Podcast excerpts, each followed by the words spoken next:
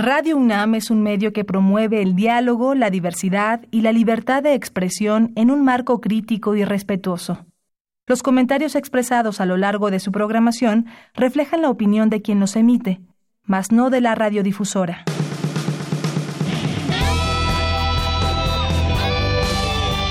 Prisma RU. Relatamos al mundo.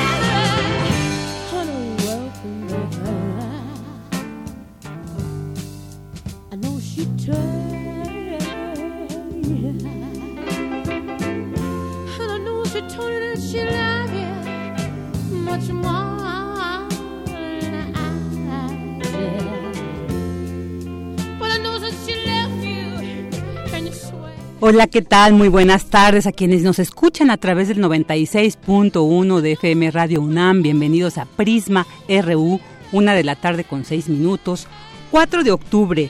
Y bueno, pues empezamos esta transmisión escuchando a la grandísima, la bruja cósmica, Janis Joplin con Cry Baby, porque un día como hoy, pero de 1970, pues dejó este mundo terrenal debido a una sobredosis de heroína, pero bueno, más que esto, será siempre recordada como una de las grandes voces del rock y del blues. Ella nació en Estados Unidos y bueno, a la edad de 27 años. De hecho, forma parte de este reconocido club de los 27, ¿no? Donde pues estos jóvenes talentosos como Jimi Hendrix, incluso Kurt Cobain, ¿no? Más reciente, Amy Winehouse y bueno, eh, Jim Morrison, ella forma parte de este grupo de los 27, de los que a los 27 años pues fallecen, además después de una vida pues muy, muy rock and rollada.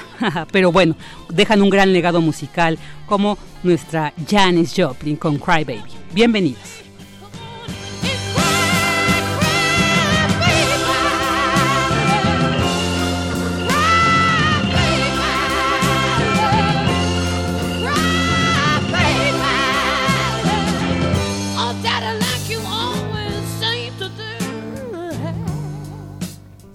Y bueno, le saluda Virginia Sánchez en nombre de mi compañera Deyanira Morán, que este día se ausentó por motivos personales, pero ya el lunes regresará a estos micrófonos para que no le extrañen. Luego empiezan a reclamar por qué se fue, porque no sea solo un día, solo un día. Pero ya el lunes estará aquí de regreso. Y bueno, pues este viernes tendremos información muy interesante. Hablaremos sobre el crecimiento que han tenido las redes inalámbricas. Dulce García preparó una nota al respecto. Eh, también sobre una exposición muy interesante, el arte de comer insectos. Ya saben que por tradición ancestral el, el consumo de insectos, pues que además mucha proteína y es una alternativa muy interesante, muy importante. Y bueno, en esa exposición que ya nos contará Cindy Pérez de qué se trata, pues podremos conocer más eh, datos al respecto. También, pues sobre el cinturón de paz vamos a platicar con el doctor Salvador Guerrero Ciprés, Chiprés, sobre este cinturón de paz tan controversial, ¿no? Si funcionó, no funcionó, cómo estuvo conformado, cómo estuvo diseñado, tiene futuro, si sirve para contener eh, las marchas o no. Bueno, pues vamos a estar platicando con el doctor Salvador Guerrero al respecto. También, pues vamos a tener sobre la renuncia del ministro Eduardo Medina Mora, ¿no? Que representa esto para el país por qué razones, quién es, quién viene, quién tendría que llegar a este cargo y vamos a platicar con el doctor César Astudillo Reyes sobre este, este tema. También vamos a hablar pues sobre el Día Mundial de los Animales que se conmemora este día y Cindy Pérez también nos traerá esta información. Y bueno, también vamos a hablar sobre eh, un congreso de Lira mínima y esto pues más tarde vamos a saber de qué se trata. En Cultura, Tamara Quiroz nos va a traer una entrevista con Juana Ayala porque comienza el Festival Vértice. También ya Tam nos platicará sobre este interesante festival.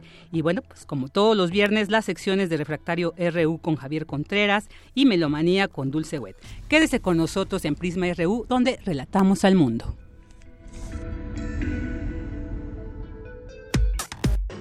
Prisma RU.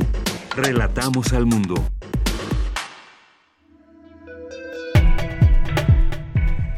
Vámonos a nuestro resumen informativo. En temas universitarios, el Colegio de San Ildefonso inauguró la exposición El arte de comer insectos. Cindy Pérez nos tendrá los detalles. Y crecen continuamente las redes inalámbricas en la UNAM. Habrá 197 mil alumnos conectados al finalizar 2019. Dulce García nos tiene esta información. La reforma profunda del Estado es judicial, así lo señaló el doctor Rolando Cordera y Cristina Godínez nos tendrá los detalles. En temas nacionales, el presidente Andrés Manuel López Obrador prohibió a los funcionarios de su gobierno entrometerse en la elección interna de Morena y pidió sanciones para quienes lo hagan. El Pleno del Senado revisará el próximo martes la renuncia del ministro Eduardo Medina Mora, la cual se prevé será aprobada. Y el gobierno de la Ciudad de México confirmó que Jesús Horta Martínez renunció como jefe de la Policía Capitalina por motivos personales. El juez Samuel Ventura Ramos permitirá que otros tres implicados por la desaparición de los normalistas de Ayotzinapa salgan de prisión. Así lo informó el subsecretario de Derechos Humanos Alejandro Encinas y el permiso de 10 años para que la Feria de Chapultepec utilice un espacio en la segunda sección del bosque de Chapultepec podría ser cancelado. Así lo informó el gobierno de la Ciudad de México. Y bueno, esto después de este lamentable accidente en este juego mecánico, que ya han salido mucha información, pues que sí hubo mucha irregularidad en, este funcionamiento. Ya, ya estaremos eh, dando a conocer más detalles de esto. En temas internacionales, Yalitza Aparicio, esta reconocida actriz de la película Roma, fue nombrada embajadora de buena voluntad de la Organización de las Naciones Unidas para la Educación, la Ciencia y la Cultura UNESCO en la sede del organismo en París, Francia. Autoridades del norteño estado indio de Madhya Pradesh denunciaron el robo de partes de las cenizas de Mahatma Gandhi en el marco de las celebraciones por el 150 aniversario de su natalicio. Híjole, esto es un tema pues que también habrá que atender. Hoy en la UNAM, ¿qué hacer y a dónde ir? No te puedes perder la puesta en escena Triple Concierto con Mónica Hot y Claudio Valdés Curi. Esta producción escénica interdisciplinaria con talentosos músicos y actores muestra a un grupo de jóvenes participantes en un concurso de piano de alto nivel interpretativo colocando el repertorio musical como uno de los ejes principales del desarrollo del montaje. La puesta en escena recrea el universo de las competencias, en las que fluyen los anhelos y las aspiraciones de todos los involucrados. Disfruta de este montaje que se presenta todos los viernes a las 20 horas, los días sábado en punto de las 19, así como los domingos a las 18 horas. La entrada general es de 150 pesos, con descuento especial a estudiantes, profesores, adultos mayores y comunidad UNAM te recomendamos visitar la exposición Espacio Presencia del artista Luciano Matus, pieza que reflexiona acerca de cómo podemos plantear hoy una vida distinta que integre en lo cotidiano el juego, el esparcimiento físico, mental, artístico y lúdico social para niños y adultos en el espacio público. Esta propuesta artística alberga además mesas de diálogo, proyecciones de cortometrajes, así como performance, piezas sonoras y audiovisuales. Disfruta de esta propuesta interdisciplinaria que se en la explanada de la Espiga del Centro Cultural Universitario hasta el 27 de octubre. La entrada es libre. Consulta la programación completa en www.culturaunam.mx diagonal vértice.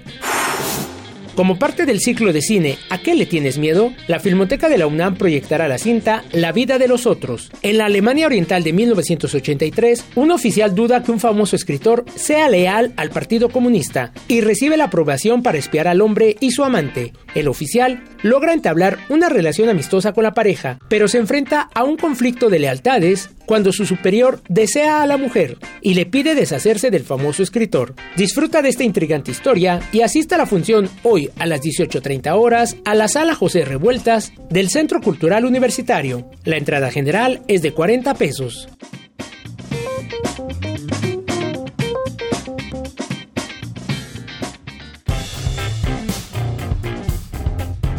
Campus RU Una de la tarde con 14 minutos y vamos a continuar con la información que se genera en nuestro campus universitario. Crecen continuamente las redes inalámbricas en la UNAM. Habrá 197 mil alumnos conectados al finalizar 2019. Esta información la tiene mi compañera Dulce García. Adelante, Dulce, buenas tardes. En las sedes de la UNAM en todo el país hay más de 5.500 puntos de acceso de red inalámbrica. Para finales de este 2019 habrá 197.000 alumnos que podrán beneficiarse con este servicio de la universidad. Durante el segundo foro internacional, el avance tecnológico y las nuevas oportunidades de mercado en las comunicaciones por satélite para la provisión de Internet, organizado por esta Casa de Estudios y el Instituto Federal de Telecomunicaciones, expertos en conectividad de los sectores público, privado y académico, se reunieron en el Palacio de Minería para hablar sobre cómo mejorar las condiciones de vida de la población en temas de tecnología e innovación. Habla William Lee Alardín, coordinador de la investigación científica. República. Este año se cumplen 30 años de que el Internet llegó a México.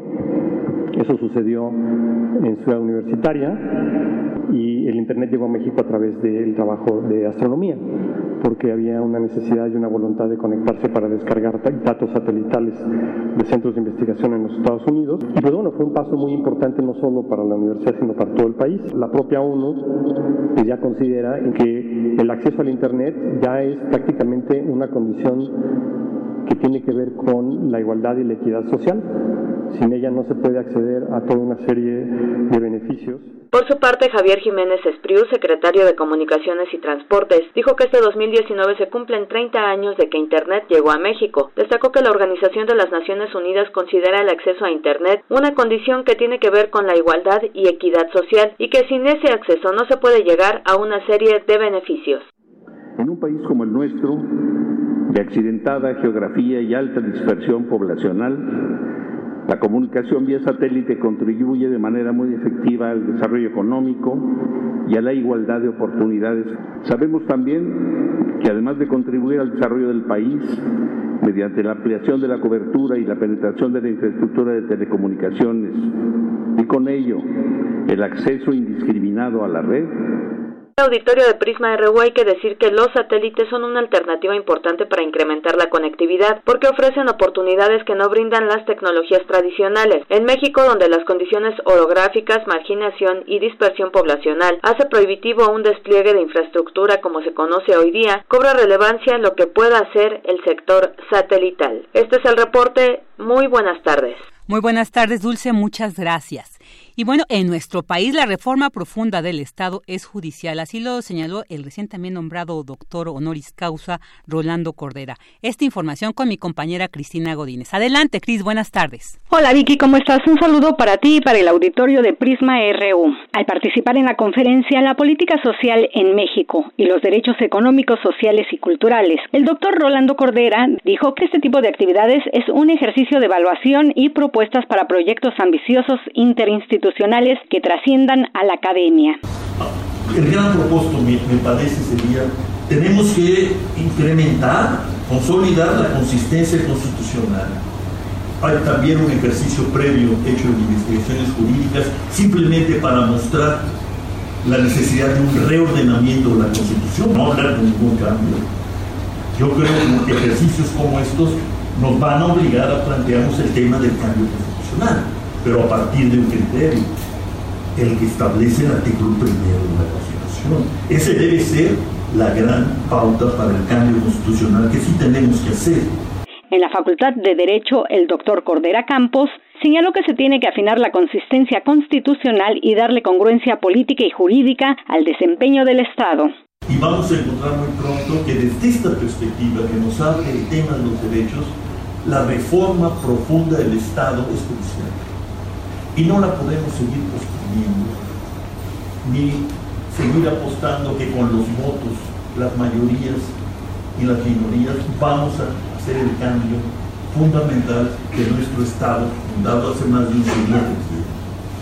Yo creo que la ruta de, enfoque de derechos, como le dicen los que saben, esa ruta es la ruta más promisoria para encarar los grandes retos y darle consistencia a nuestro Estado y a nuestra sociedad, pues, en una época de espectacular cambio político como es la que estamos viviendo. Vicky, este es mi reporte. Buenas tardes.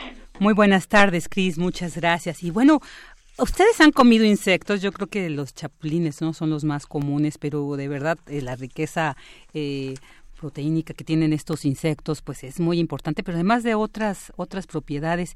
Y bueno, pues precisamente sobre esto el Colegio de San Ildefonso inauguró la exposición El arte de comer insectos y sobre ello nos va a hablar Cindy Pérez. Adelante Cindy, buenas tardes. Vicky, es un gusto saludarte. Muy buenas tardes. Con el objetivo de crear un vínculo entre arte, ciencia e historia a través de un recorrido por los insectos usados en la gastronomía mexicana, el antiguo Colegio de San Ildefonso albergará la exposición El arte de comer insectos, que permanecerá en el recinto del 9 de octubre de 2019 al 2 de febrero de 2020. Carmen Tostado, curadora de la exposición, señaló que el recorrido inicia con las características de vida de los insectos, avanza para descubrir su contexto histórico como alimentos que se han mantenido vigentes en la vida de los pueblos indígenas por siglos y enseguida aborda el tema desde el arte vinculado con la ciencia.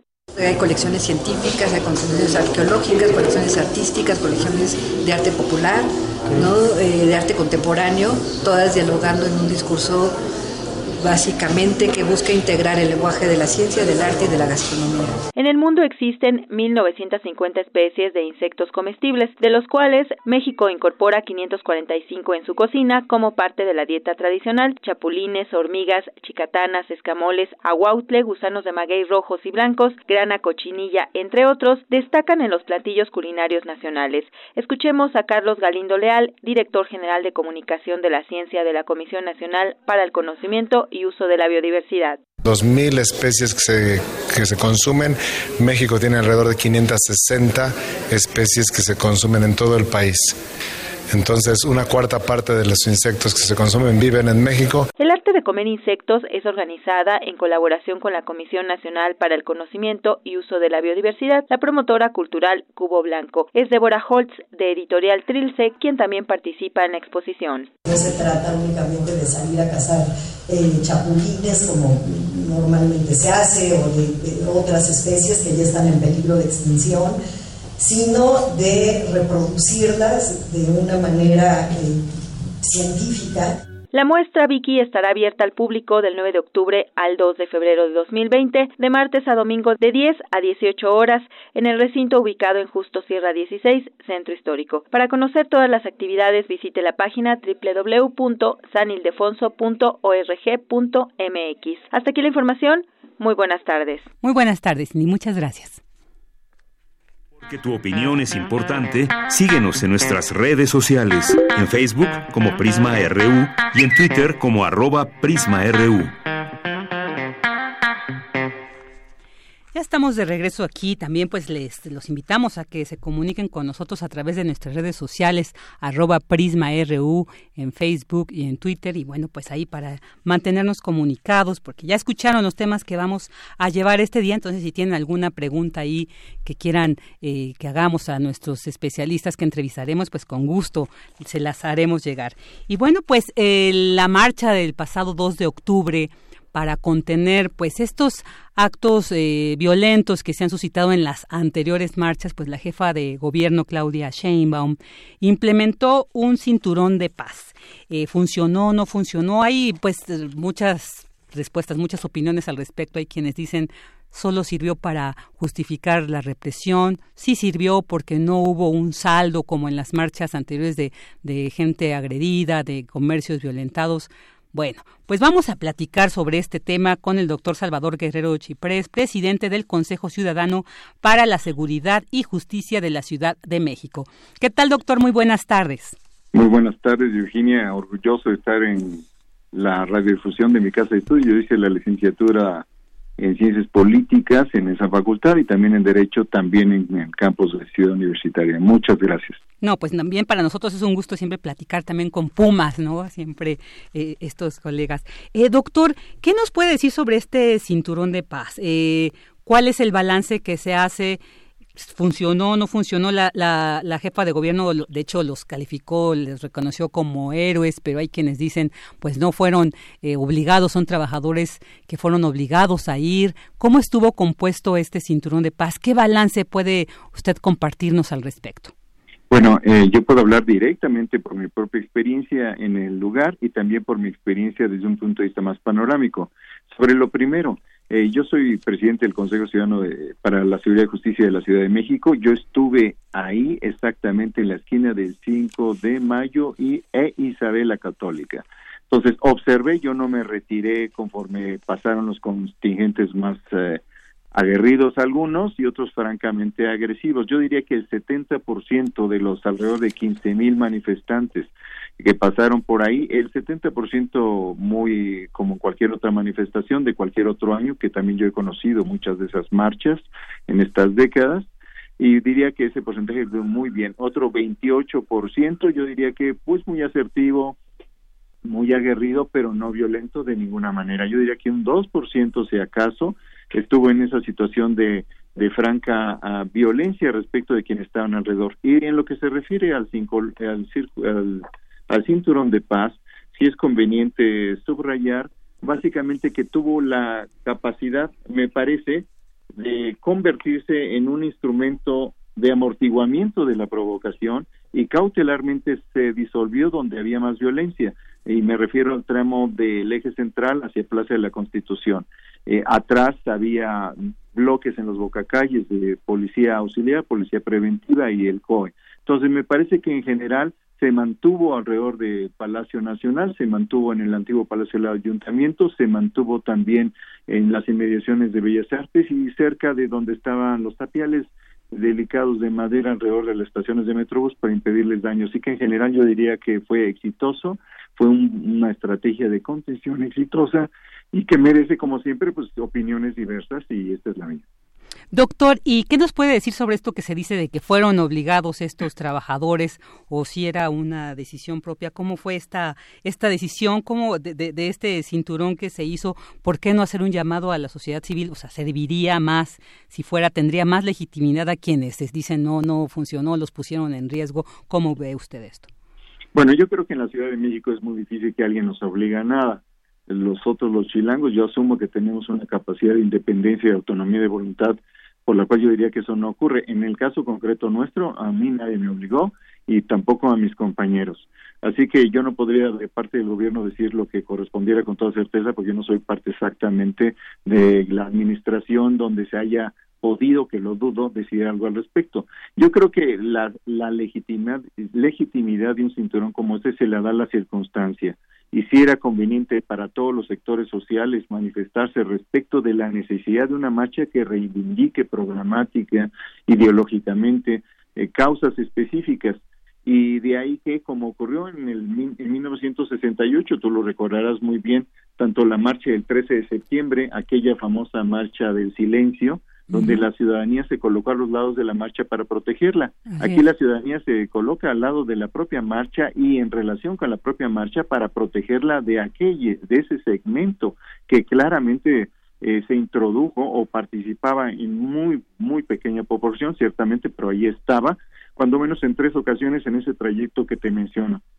Así que yo diría que la legitimidad de ese de ese cinturón de paz se sostiene como se ha mantenido en otras ocasiones para proteger la libertad de expresión. Ahora, hay que decirlo también con claridad, qué bueno que la autoridad, qué bueno que los estudiantes, la enorme mayoría de ellos, y qué bueno que las autoridades académicas que comparten la libertad de manifestación defiende que uno se tiene que salir del dilema de comillas, uno, reprimir, dos, omitir la acción policial me parece que eh, ese cinturón demostró una tercera vía en construcción en la Ciudad de México, donde existen fuerzas democráticas y progresistas que gobiernan a nivel local y federal y que son expresión de una larga tradición de lucha en la que hemos participado muchos eh, mexicanos, no solo en la capital del país, en el Valle de México. Así que para mí eh, fue exitoso, un esquema de contención y también tiene legitimidad.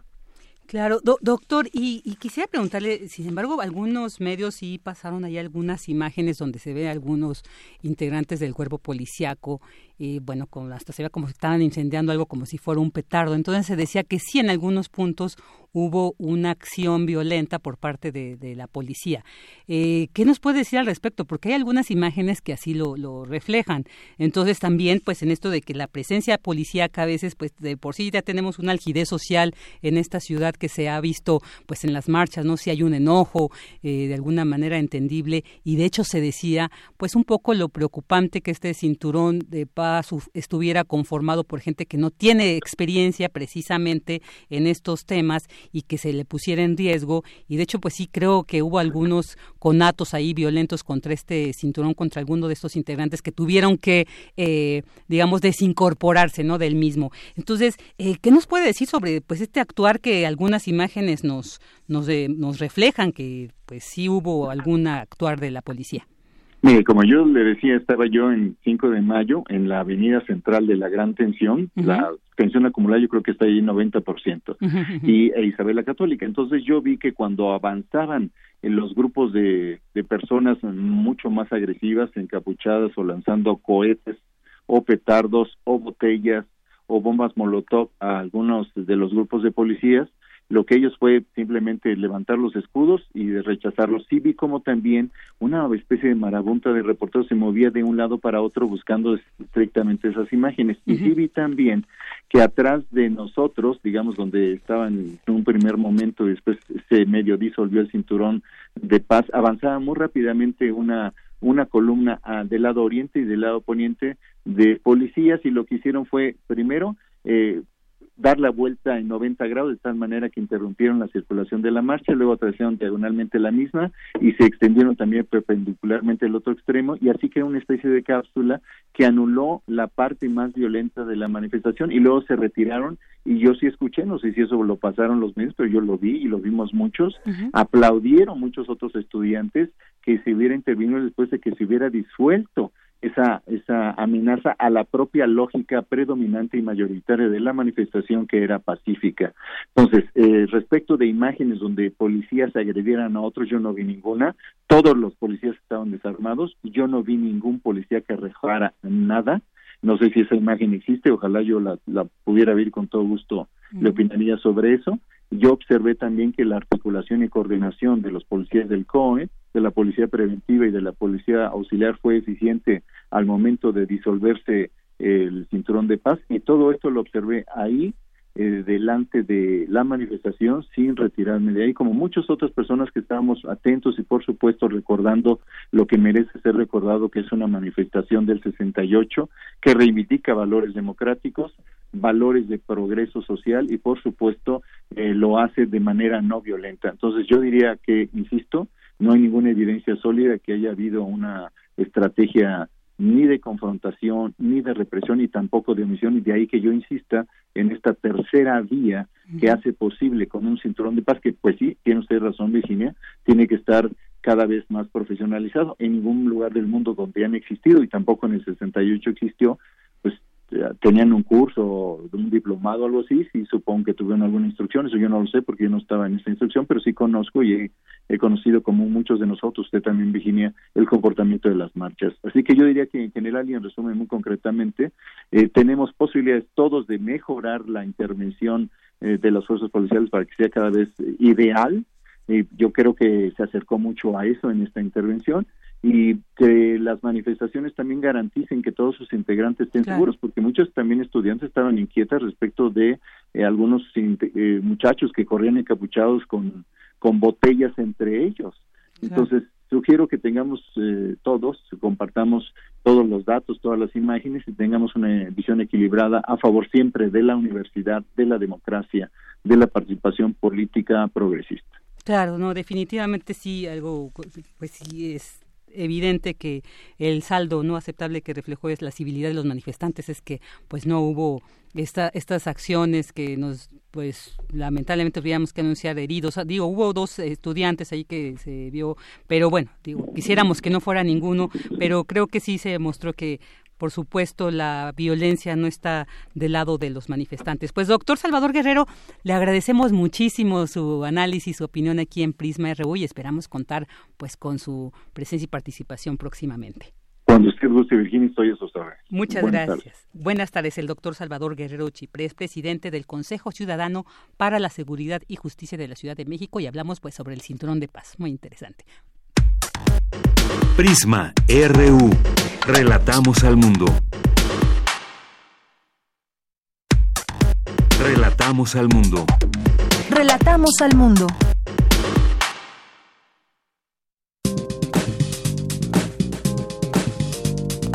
Cultura RU.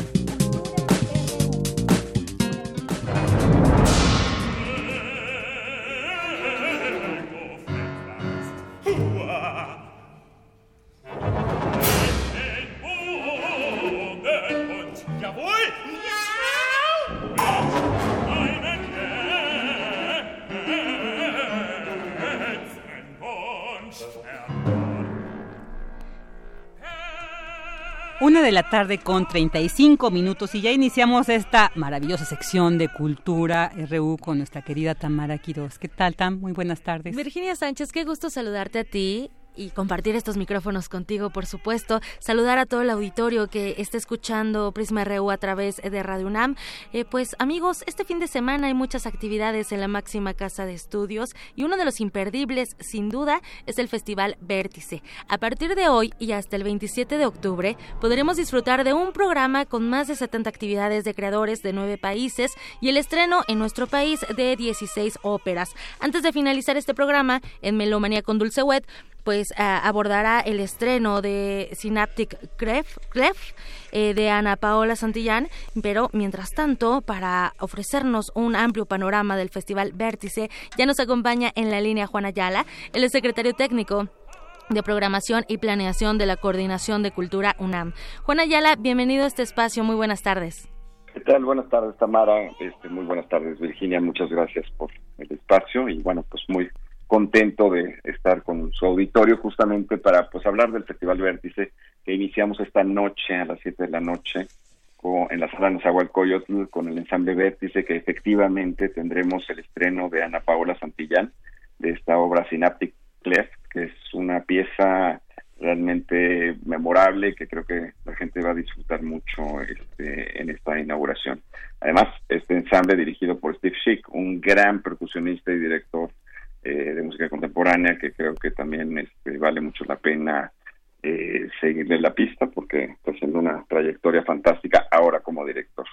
Excelente. Oye Juan, bueno, pues ya está todo listo para antes de este concierto inaugural que inicia a las 7 de la noche en la sala Nesa. Bueno, hay una charla previa también para que la gente esté muy atenta. Además de la, la pieza de Ana Paola Santillán, ¿qué otras obras podremos escuchar en este concierto inaugural? Bueno, tendremos justamente una, una pieza este, fabulosa eh, de Thomas Hades, este joven compositor eh, de origen estadounidense, sin embargo con una trayectoria también muy muy impresionante. Living Toys es la pieza que vamos a escuchar ahora y bueno, un clásico de la música contemporánea, eh, Tajalin de Yanis Xenakis, una obra también eh, pues muy poderosa, muy potente que a la gente seguramente le va le va a encantar.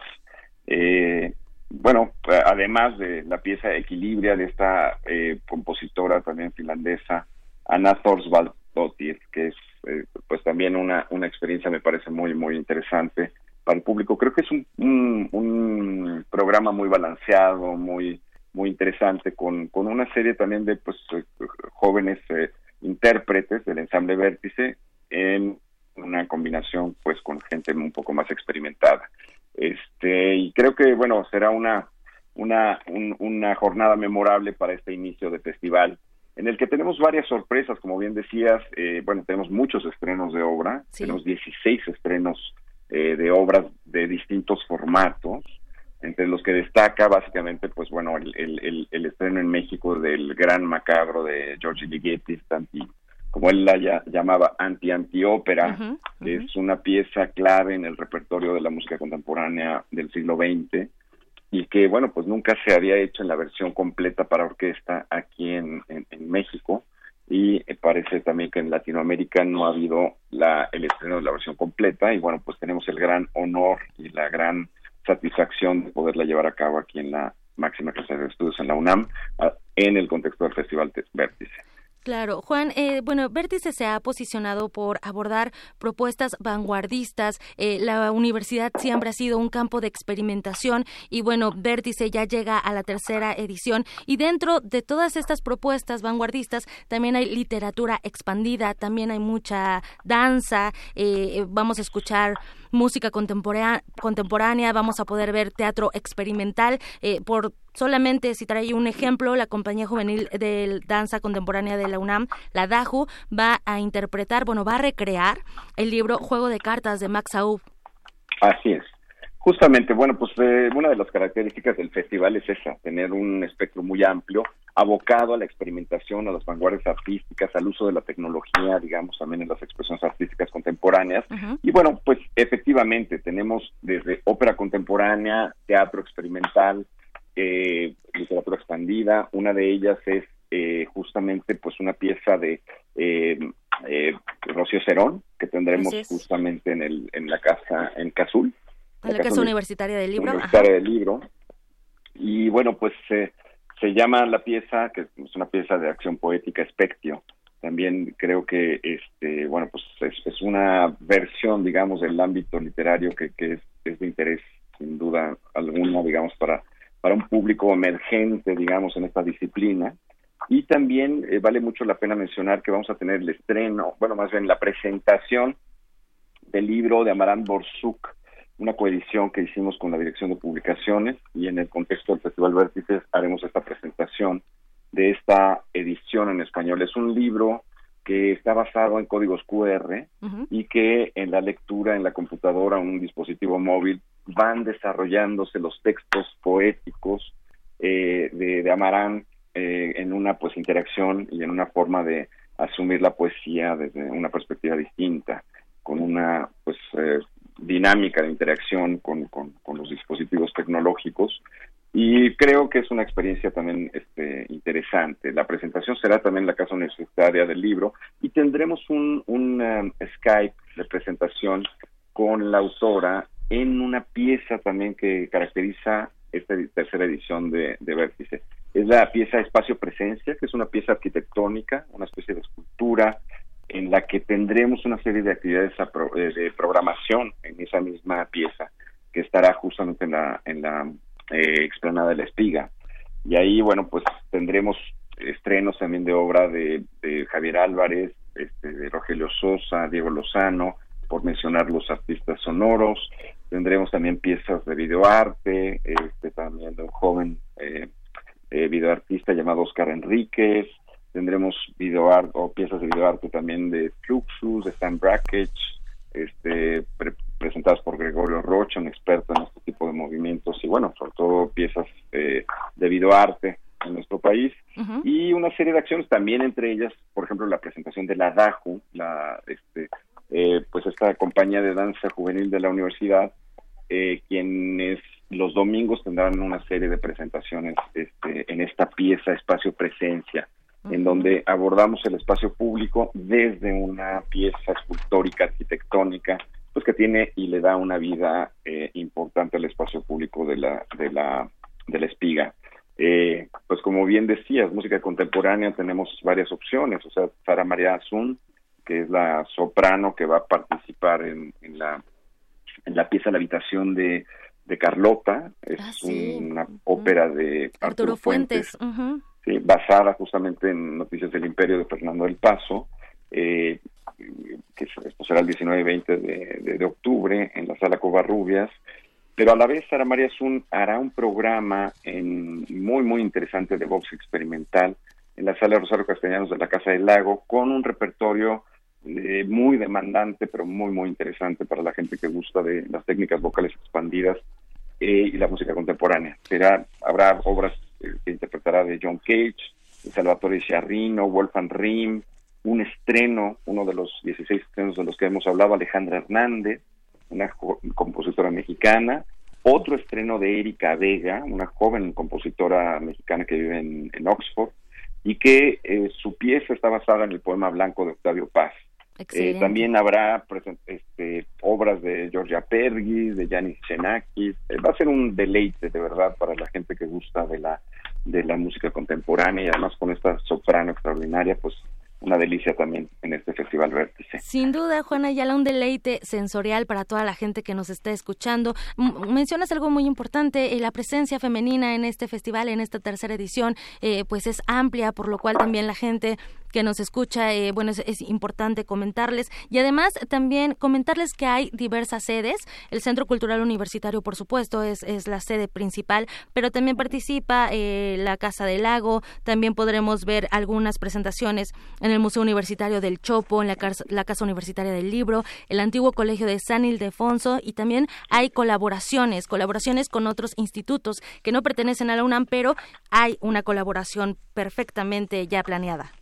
Totalmente, o sea, eh, una de las cuestiones más interesantes, digamos, de, los festivales en la universidad, es el caso, por supuesto, de Vértice, es tener este vínculo con otras instancias. En este caso, el Gran Macabro hemos hecho una, es una colaboración muy, muy relevante con el Instituto Nacional de Bellas Artes. Eh, hemos hecho, pues, colaboraciones también con eh, distintas instancias, como la Fundación Bancomer, eh, la fundación del Centro Histórico del Fondo Mixto. Hay un, me parece que el arte y la cultura actualmente pues es un ejercicio de, voluntades institucionales por un lado y generar las condiciones propicias para impulsar a los artistas eh, que en este caso, en el particular de Vértice, pues son son eh, gente importante abocada, digamos, a la experimentación artística, que es la punta de lanza del arte en el sentido de que es ahí donde se recrean y crean nuevos lenguajes, nuevas gramáticas de la creación. Y bueno, pues creo que, que, eh, es muy generoso un festival que pues eh, permite este tipo de colaboración interinstitucional, ¿no? Quisiera nada más eh, mencionar la pieza de Fernanda del Monte, una pieza de teatro experimental ah, que va a estar en el Foro Sor Juana y que lo recomiendo muchísimo porque creo que será una manera de ver el teatro de una perspectiva multimodal, multidisciplinaria, que la gente creo que va a disfrutar mucho. Hay una convocatoria, de hecho, para, para, para poder asistir a la pieza y que la van, pueden encontrar justamente como toda la programación de, del Festival Vértice en www.culturaunam.mx diagonal vértice. Ahí encuentran todo el programa de estas 70 actividades que creo que van a ser de, de interés para todo el público universitario y más allá de las fronteras universitarias, estoy seguro. Sin duda. Juan Ayala, regresa pronto a, estos micrófonos de Prisma RU. Tenemos una cita con el Festival Vértice desde hoy y hasta el 27 de octubre. Ya lo mencionaste muy bien, Cultura UNAM Diagonal Vértice para tener toda la programación. Juan Ayala, secretario técnico de Programación y Planeación de la Coordinación de la de Cultura UNAM. Gracias, gracias por acompañarnos esta tarde, por ampliarnos este panorama y bueno, próximamente te estaremos llamando también para hablar un poco más más a detalle. Encantado. Muchísimas gracias. Eh, un saludo a todo el auditorio. Muchísimas gracias, Juana Ayala. Y bueno, Vicky, pues... Porque tu opinión ahí está la información. Porque sí, su opinión es muy Así es. habrá, habrá más detalles. También Dulce Wet eh, abarca toda la parte de la música. Eh, ahí también los invitamos a que escuchen Melomanía RU al, casi al final, de, en la recta final de Prisma. Claro que sí, Tam. Bueno, ahorita continuamos con más información. Porque tu opinión es importante, síguenos en nuestras redes sociales, en Facebook como Prisma RU y en Twitter como arroba PrismaRU. Una de la tarde con 48 minutos y bueno, pues el día de ayer nos sorprendió esta renuncia que presentó Eduardo Medina Mora como ministro de la Suprema Corte de Justicia de la Nación, pues porque aún le quedaban 11 años, ¿no? En este cargo llevaba cuatro, estaría hasta el 2030, pero bueno, en una carta que mandó al presidente Andrés Manuel López Obrador, pues señaló esta, eh, pidió esta renuncia y bueno, el, hoy el presidente dijo que se debe esta renuncia es sobre todo porque tiene que atender el exministro denuncias que se han interpuesto en su cargo. Pero para platicar más a detalle sobre esta situación, eh, qué le espera, en qué situación se queda la Suprema Corte de Justicia y todo lo que pues este tema nos lleva a cuestionar, analizar, tenemos en la línea al doctor César Astudillo Reyes para platicar sobre esta, esta, este, esta renuncia. Él es investigador del Instituto de Investigaciones Jurídicas y director de la Revista Mexicana de Derecho Electoral. También es coautor del libro Nombramientos de Ministros de la Suprema Corte de Justicia de la Nación. O sea, como puedes escuchar, un experto en el tema. ¿Qué tal, doctor? Muy buenas tardes. Con el gusto de estar contigo y con tu auditorio. Igualmente. Para empezar, ¿qué nos puede decir, doctor? ¿Quién es Eduardo Medina Mora? ¿Por qué se ha convertido también en un personaje tan especial, tan controvertido? Bueno, fue controvertido eh, en el caso de su llegada a la Corte, porque en su momento se argumentaba que no tenía el perfil adecuado para acceder al máximo tribunal del país. Recordemos que venía de labores de inteligencia, después pasó por la Procuraduría, más tarde eh, en labores eh, en embajadas, en el cuerpo diplomático, eh, y en consecuencia se decía que no tenía experiencia judicial para ese, para ese encargo.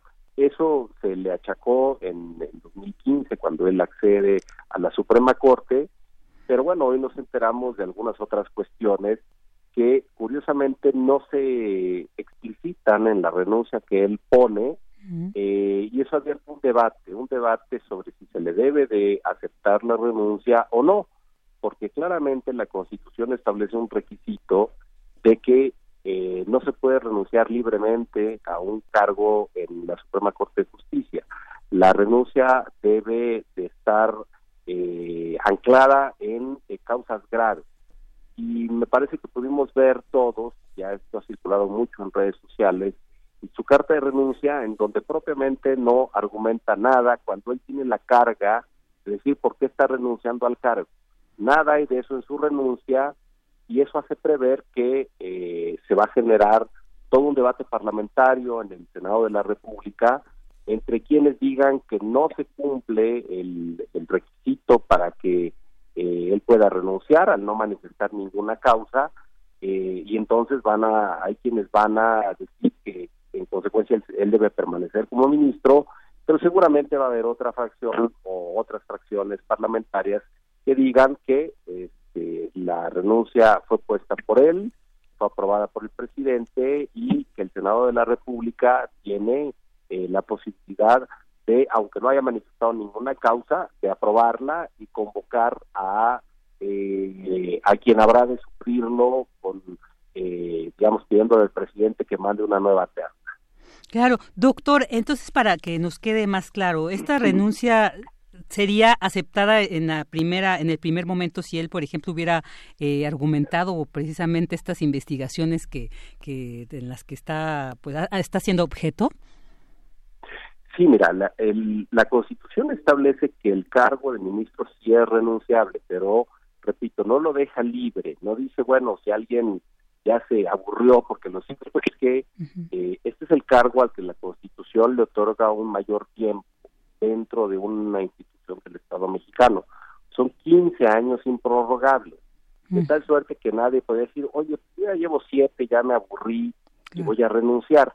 Eso la Constitución no lo permite. Dice, bueno, sí es renunciable, pero de solamente por causas graves y aquí no hay ninguna que él, que a él, a él le correspondía, él tiene la carga de decir por qué está renunciando y no dijo absolutamente nada, de tal suerte que por eso digo que se va a abrir una polémica parlamentaria en, en, el Senado entre quienes digan que el requisito para aprobar su renuncia no se cumple, quienes digan que sí.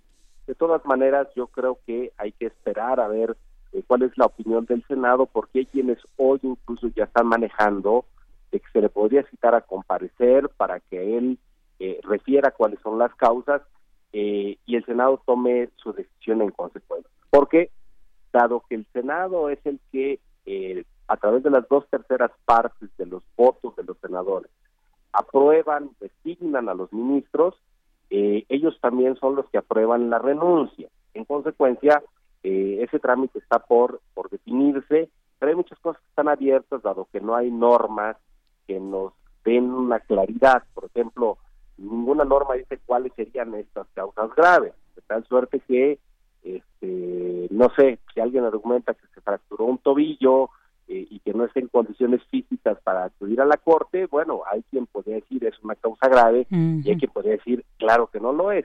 Digo, pongo este ejemplo para, para que el público vea que hay total apertura para interpretar a qué nos referimos cuando hablamos de causas graves. Claro, claro.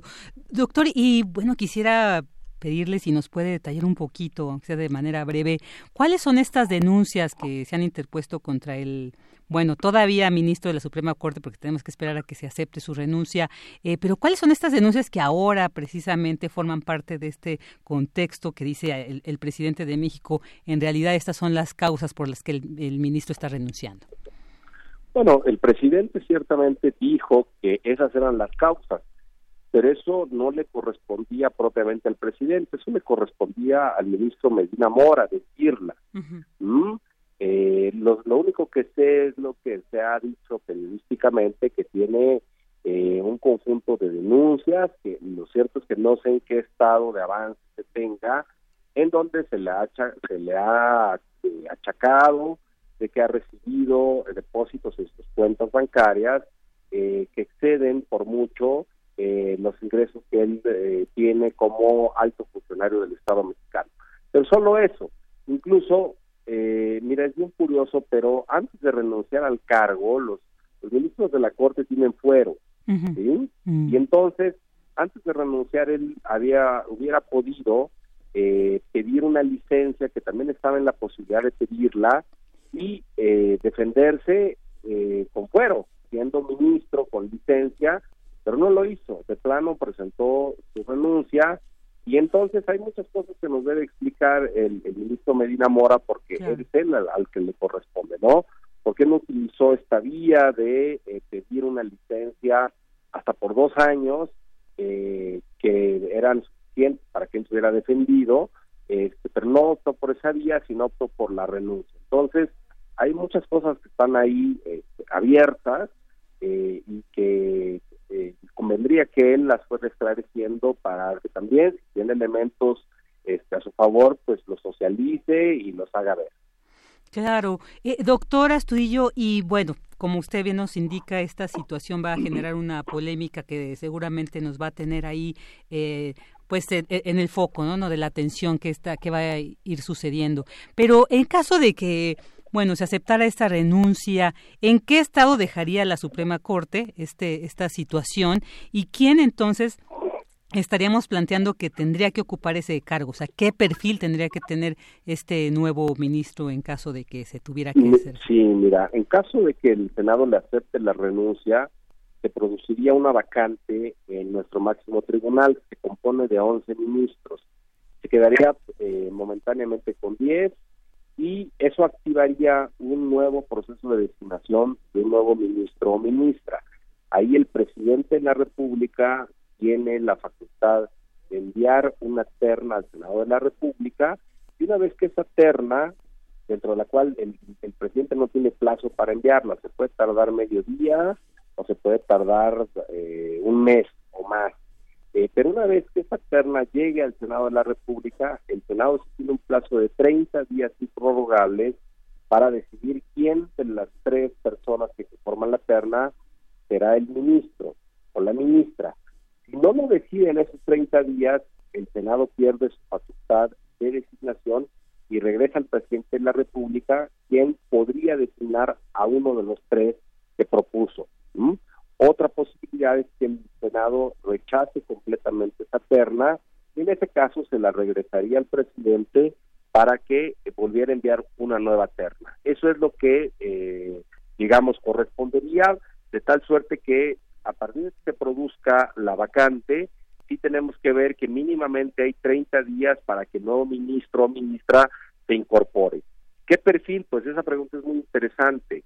Eh, este es un cargo muy especializado requerimos primeramente alguien muy competente en materia constitucional, en materia de derechos humanos, muy comprometido en esta última labor de la defensa de los derechos humanos, eh, particularmente con el gran pendiente de nuestro país, que son los derechos humanos de carácter social. Necesitamos alguien comprometido también al trabajo colectivo. Estamos viendo que muchas instituciones, no necesariamente, instituciones colegiadas no necesariamente funcionan adecuadamente, y hay pleitos públicos, o sea, necesitamos con posición clara a trabajar colegiadamente. Y necesitamos, sí, también, yo lo he escrito incluso, necesitamos ministras y ministros transformadores, es decir, eh, hoy les corresponde a ellos eh, avanzar, modernizar el ordenamiento jurídico que mucho eh, está anclado en normas viejas de los años 50 y que ya no se corresponden con la realidad, de tal suerte que tenemos que pensar en ministros, ministras eh, que traigan esa energía de transformar el ordenamiento jurídico a través de la interpretación. Eh, un dato que no puedo dejar pasar es que si nos tomamos en serio el tema de la paridad en todas las instituciones de México, realmente sería saludable y bueno, y, incluso yo estaría apoyando esa, esa decisión, el presidente mandara una terna de puras mujeres. Actualmente hay dos mujeres en la Suprema Corte, tal suerte que una más este, equilibraría el gran desequilibrio de género que hay al interior de la Suprema. No, definitivamente, pues vamos a estar a la espera una excelente visión que nos que nos comparte, doctor, y bueno, pues ojalá y así sea. Le agradecemos mucho el que haya estado aquí con nosotros el doctor César Astudillo Reyes, pues para hablar de esto, un tema que seguramente vamos a tener que seguir abordando en los días que siguen. Le agradecemos mucho su presencia, doctor. Te lo agradezco a ti y a tu auditorio. Gracias. Ahí estuvo con nosotros el doctor César Astudillo Reyes, investigador del Instituto de Investigaciones Jurídicas y, eh, pues además, experto por su coautoría del libro Nombramientos de Ministros de la Suprema Corte de Justicia de la Nación. Vámonos a un corte.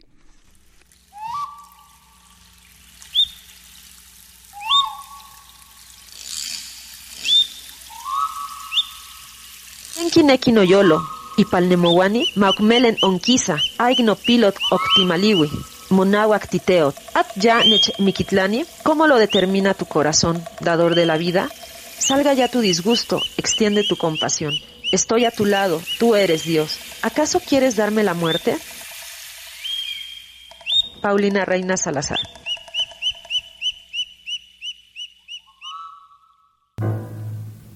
...2019...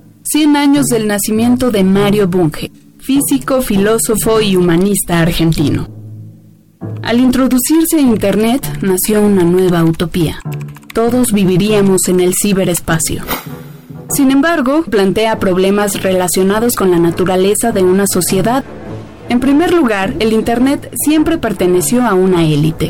En segundo lugar, una pantalla electrónica puede aislar a las personas en lugar de unirlas. Nacemos animales sociables y nos hacemos sociales. Uno de los peores castigos es la privación de la compañía, en particular el confinamiento solitario. El confinamiento solitario. La sociedad electrónica. Fragmento. Cápsulas. Barcelona. Editorial Gedisa 2003. Mario Bunge. 96.1 de FM. Radio UNAM. Experiencia sonora.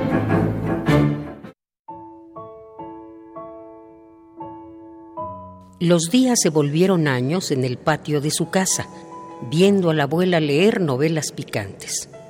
Y ahí, en medio del jardín, el niño fundaba una ciudad con tierra y cemento. Los mayores lo perseguían por tal disparate, pero Luisa lo sabía inconforme con lo visible.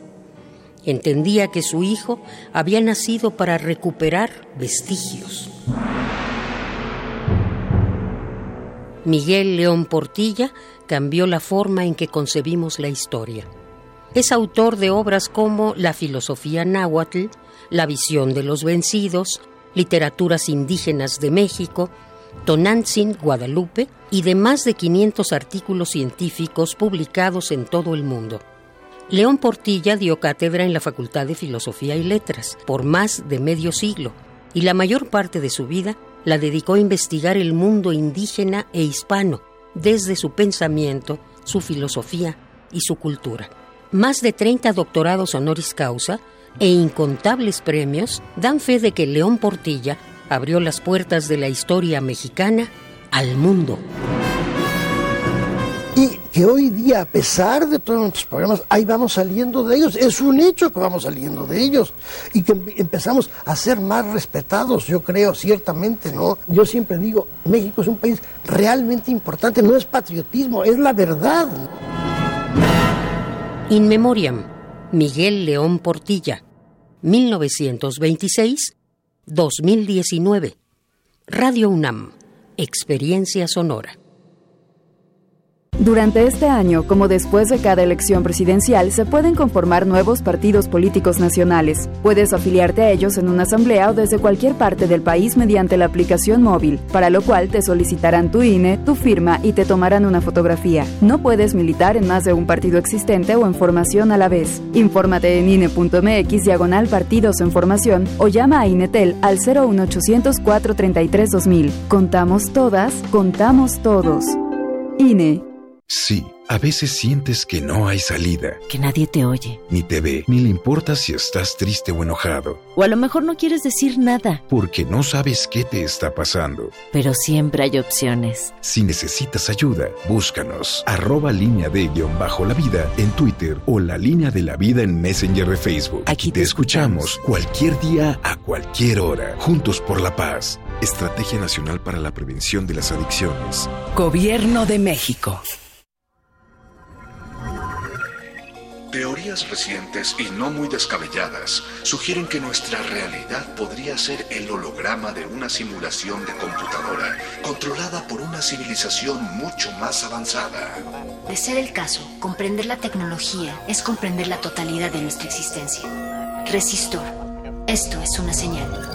Jueves, 20 horas, por resistencia modulada. 96.1 de FM. Radio UNAM. Experiencia sonora.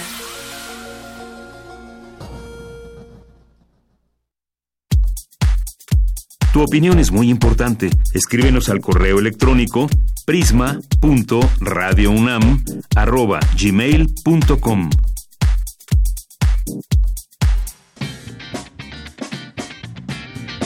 Mañana en la UNAM, ¿qué hacer y a dónde ir? El Centro Universitario de Teatro te invita a disfrutar de la puesta en escena Amar Amor, bajo la dirección del dramaturgo David Holguín, quien mezcla fragmentos de la obra El público de Federico García Lorca, Sueño de una noche de verano de William Shakespeare y fragmentos de un discurso amoroso de Roland Barthes. Disfruta de esta puesta en escena con actuaciones de la generación 2016 del Centro Universitario de Teatro. Las funciones son de jueves a sábado a las 19 horas y los domingos en punto de las 18 horas en el espacio conocido como la Caja Negra, ubicado en el Centro Cultural Universitario. La entrada es libre y el cupo limitado. Como parte de la tercera edición del festival Vértice, Experimentación y Vanguardia y el ciclo de música contemporánea en el MUAC, se llevará a cabo el concierto El naufragio del humanoide, con obras de Roberto Rivadeneira. La cita es mañana sábado 5 de octubre a las 12.30 del día en el auditorio del Museo Universitario Arte Contemporáneo en el Centro Cultural Universitario. La entrada general es de 100 pesos con descuento especial a estudiantes, profesores, adultos mayores y comunidad UNAM. Si lo prefieres, puedes asistir al concierto Voces por la Dignidad y la Memoria, que forma parte del ciclo anual de música tradicional donde cantan los vientos. Asiste mañana sábado 5 de octubre a las 17 horas al Salón Juárez del Centro Cultural Universitario Tlatelolco. La entrada es libre y el cupo limitado. Para Prisma RU, Daniel Olivares.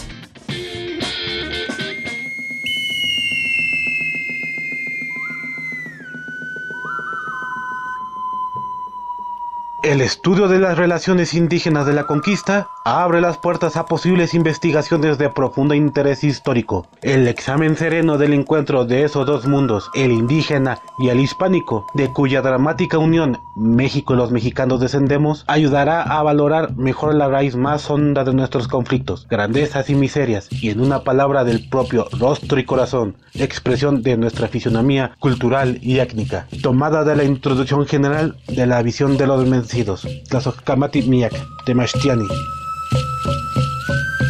Martín Alberto Delgado Becerril. Dos de la tarde con ocho minutos, ya estamos de regreso en esto que es la segunda hora de Prisma RU.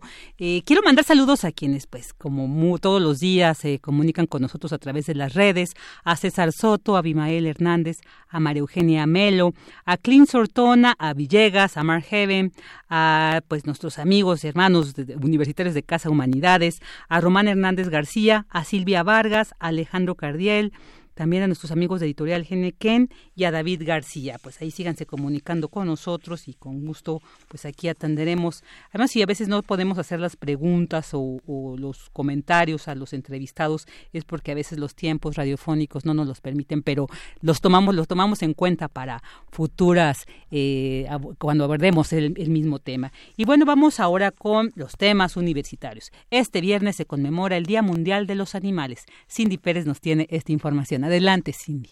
Vicky, muy buenas tardes. Es un gusto saludarte a ti y a todo el auditorio de Prisma RU en este viernes. El bienestar animal es un aspecto primordial para la comunidad científica y para la sociedad en general, pues son seres que sienten y merecen un trato respetuoso independientemente de su función, como compañía, para ayuda en la enseñanza o el trabajo o para la producción. En el marco del Día Mundial de los Animales que se celebra hoy, Francisco Galindo, académico de la Facultad de Medicina Veterinaria y Zootecnia de la UNAM, afirmó que los animales son parte importante del planeta de nuestra vida cotidiana. Con ellos convivimos todos los días, por lo tanto, merecen respeto y trato digno. Desde finales del siglo pasado, los profesionales del área han externado su interés por una agenda global encaminada a generar políticas públicas que mejoren la condición de vida de los animales, basada en la ciencia y en aspectos como conducta, fisiología, inmunología, salud y epidemiología si quieres adquirir un animal de compañía, pues tienes que hacerte responsable ¿no? por el animal y que se tienen que tener conocimientos previos de muchos aspectos del cuidado de esos animales, precisamente para evitar problemas de bienestar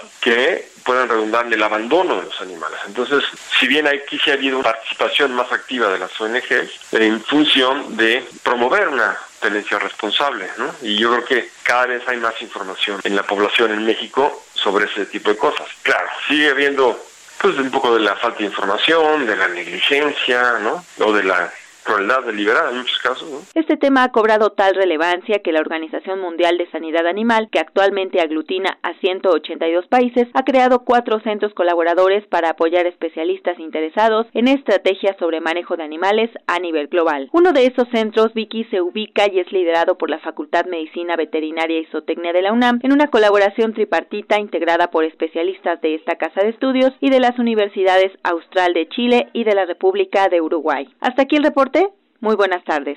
Muy buenas tardes, Cindy. Muchas gracias. Y bueno, ahora vámonos con esta, esta nota. Señala académico que hay mejores convivencias entre las sectas del Islam, pero que se prestan a más instrumentalización. Dulce García nos tiene esta información.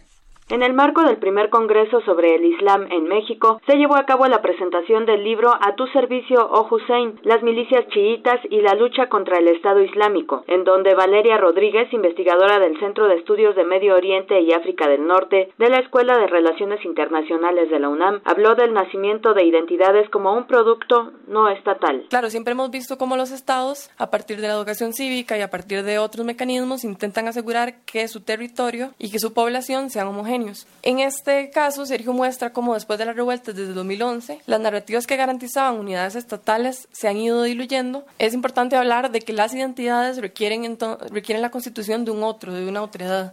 Pues este, esta, este sectarismo entonces es justamente esto lo que ha constituido una dicotomía entre chivismo y sunismo cuando no tenemos referencias de que esta división hubiera sido tan significativa en siglos anteriores. Por su parte, Sergio Moyamena, coordinador del Centro de Estudios de Medio Oriente y África del Norte de la Escuela de Relaciones Internacionales y autor del libro A tu servicio, oh Hussein, las milicias chiitas y la lucha contra el Estado Islámico, dijo que la convivencia entre las sectas del Islam muestran más episodios de convivencia que de conflicto, pero que ahora se prestan a ser un sectarismo instrumentalizado. Para llevar a cabo agendas que tienen como una naturaleza no única, pero fundamental, el elemento geopolítico, Y por eso es que vemos en muchos de los conflictos abiertos en Medio Oriente, eh, Irak, la guerra en Siria, eh, la política libanesa, la guerra en Yemen, pues eh, la instrumentalización a veces más clara, a veces no tanto, de potencias regionales como, como la República Islámica y Arabia Saudí. Hasta aquí el reporte. Muy buenas tardes.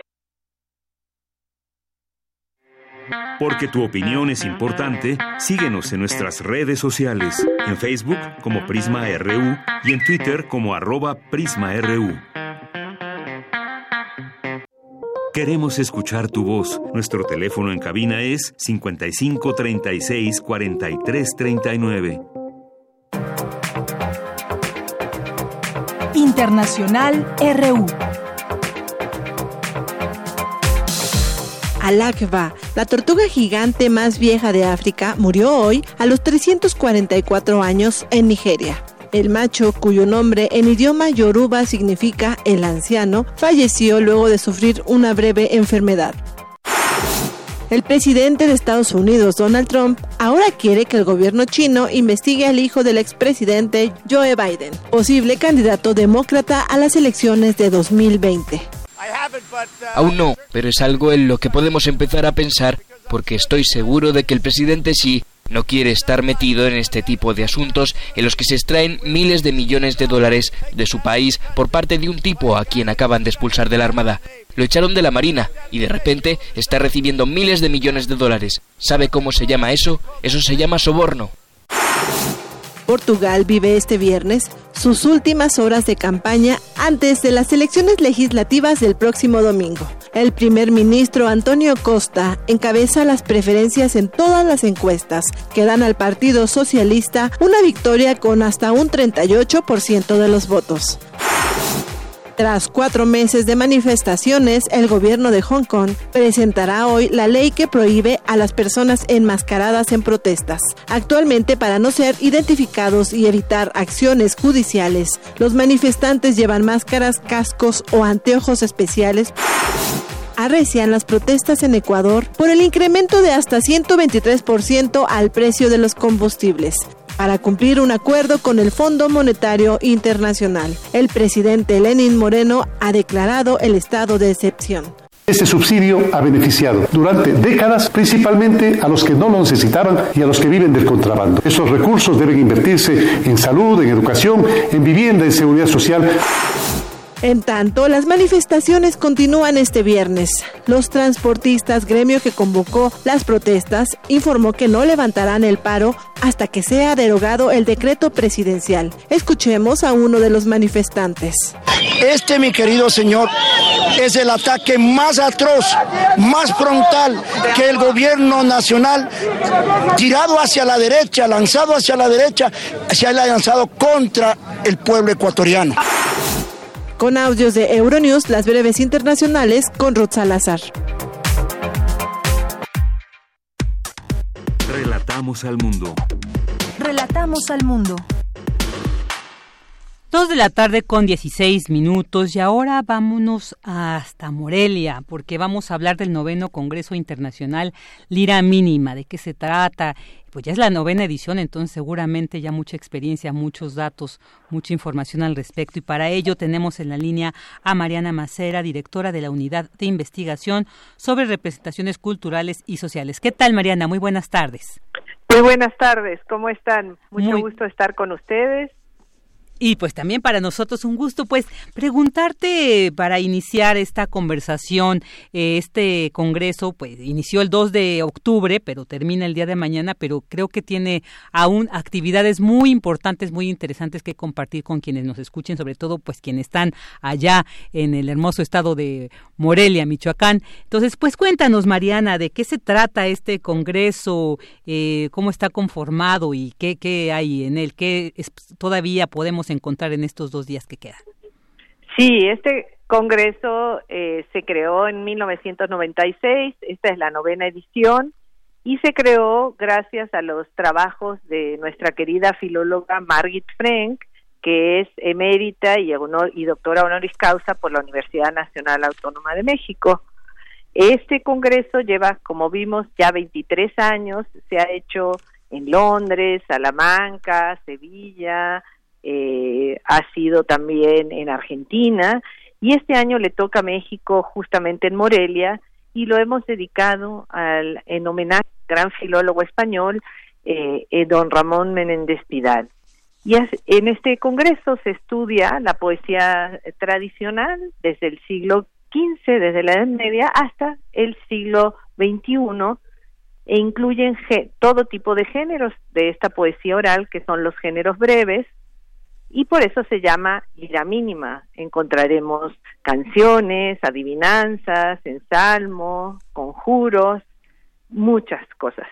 Y además, pues asisten catedráticos de muchos países, ¿no? En este caso, ¿cuántos vienen? ¿De dónde vienen? ¿Qué sí, tenemos, eh, ha sido un congreso nutrido, más de 75 catedráticos, hay de más de 10 países, está entre Alemania, España, Argentina, Estados Unidos, eh, tenemos de muchos eh, lugares. Oye, muy interesante. Y bueno, eh, eh, entendía que es la primera vez que se presenta aquí en México, ¿es así? O no sé si un poco eh, Es, la segunda vez, la, primera vez aquí en Morelia, que es un lugar importante con el desarrollo de las nuevas licenciaturas de literatura intercultural en la Escuela Nacional de Estudios Superiores y de la Unidad de Investigación en Humanidades y Ciencias Sociales que está ahora en el campus Morelia. Y lo más eh, también es muy importante porque hoy, viernes 4 de octubre, también se va a entregar la tercera edición del premio Margit Frank, justamente en honor a la filóloga. Oye, ¿y este premio a quién se le entrega? Se le entrega a aquellos que han hecho investigación importante y destacada y de gran calidad académica en de la lira mínima y las tradiciones poéticas, es decir, sobre los temas que ha trabajado eh, Margit Frank. Oh, muy interesante. Y bueno, me imagino que hasta el día de hoy ya se da a conocer quién es el ganador.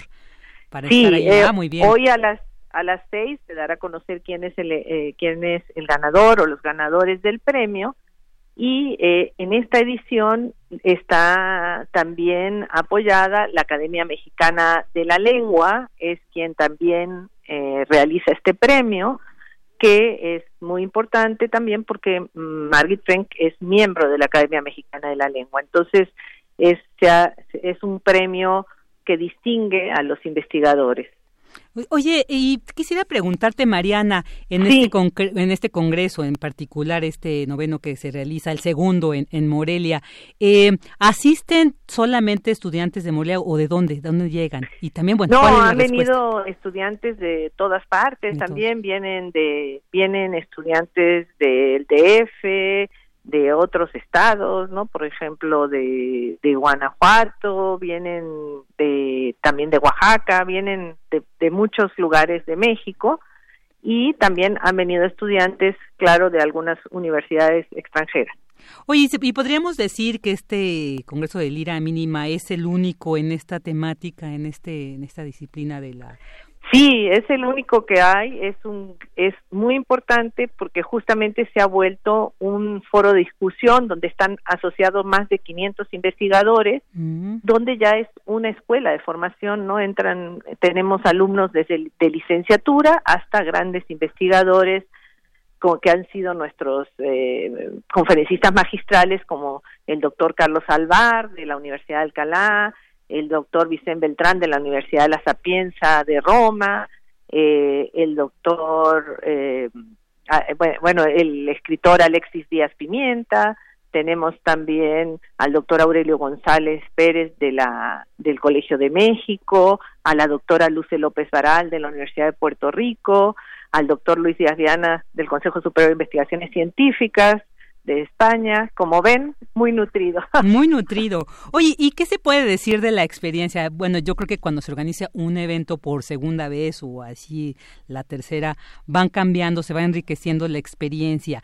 Eh, ¿Qué diferencias podrías decirnos del pasado congreso que hubo también en Morelia a este nuevo? ¿Qué experiencia nueva podríamos incorporar a esta, pues ya trayectoria del congreso Lira Mínima? Bueno, creo que el, el anterior fue en el DF, pero hoy, este es el primero en Morelia pero puedo decir que se ha enriquecido. Realmente ha sido un congreso muy nutrido para estos temas que están representantes de muchas universidades y creo que se ha logrado que el tema del ira mínima, el tema de la poesía y del cancionero tradicional, estos géneros breves, sea un tema importante para las eh, humanidades y se puede entender desde muchas perspectivas, desde la literatura, desde la antropología, encontramos numerosos estudiosos que nos están ayudando a comprender cómo ha sido la trayectoria de este cancionero que es parte del imaginario cultural de, eh, de todos los países que compartimos la lengua española. Mariana, ¿y por qué es importante? Yo creo que es importante porque nos da a conocer, por ejemplo, ¿no? el cancionero que cantamos hoy tiene sus raíces en numerosas manifestaciones que vienen, por ejemplo, desde el siglo XV algunas, otros se integran de la, en la, a partir de lo que es la, la Nueva España. Encontramos que a lo largo de todos estos, estos siglos hay, eh, se comparten formas de decir, se comparten nuevas formas de, de contar y de cantar, ¿no? Sobre todo, por ejemplo, tenemos una alguien que nos está contando sobre los la poesía del, de los siglos XII a XIV de los trovadores y encontramos también en este congreso a alguien hablando de Beni, de Beni Moré como sonero y sin embargo la estructura de la poesía se comparte, ¿no? Claro, claro. No, pues sí es, es muy importante. O sea, son formas poéticas distintas pero que comparten en fin, este afán de decir de estos cancioneros que nos identifican, ¿no? Cuando alguien quiere decir en México, ¿no? Pensamos en las mañanitas, eh, en el cielito lindo, ¿no? ¿Cuáles son esas canciones que cantamos? Claro. Oye, y, y, bueno, aumentó el número de asistentes del pasado, perdón, te corrijo, yo estaba insistiendo en que era el segundo, la segunda ocasión que se llevaba a cabo en Morelia, pero bien aclaraste, la primera se llevó aquí en, en la hora Ciudad de México, pero aumentó el número de asistentes, al menos. Ha aumentado, hay numerosos asistentes, como decía, ya tiene más de 75 ponentes con una asistencia constante de más de 100 personas, entonces se ha vuelto un congreso eh, importante, como decía, y sobre todo eso, que hay estudiantes, eh, desde estudiantes a grandes, grandes figuras de la filología y de la, de la tradición hispánica. Claro, ¿y ya se tiene conocimiento de dónde va a ser la sede del, en el siguiente año?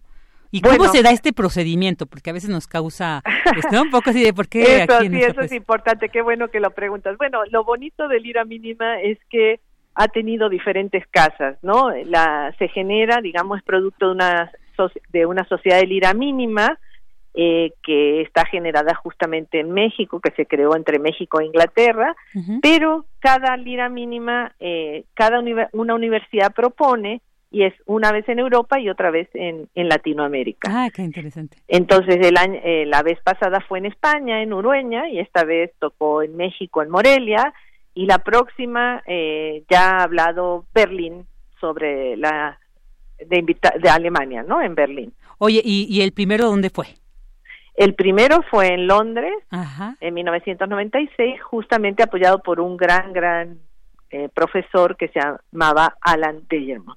No, pues padrísimo, Mariana. Y, que se fundó junto con conmigo, lo fundamos cuando yo era justamente un estudiante de doctorado pero todo realmente a raíz de los grandes estudios de Margit Frank.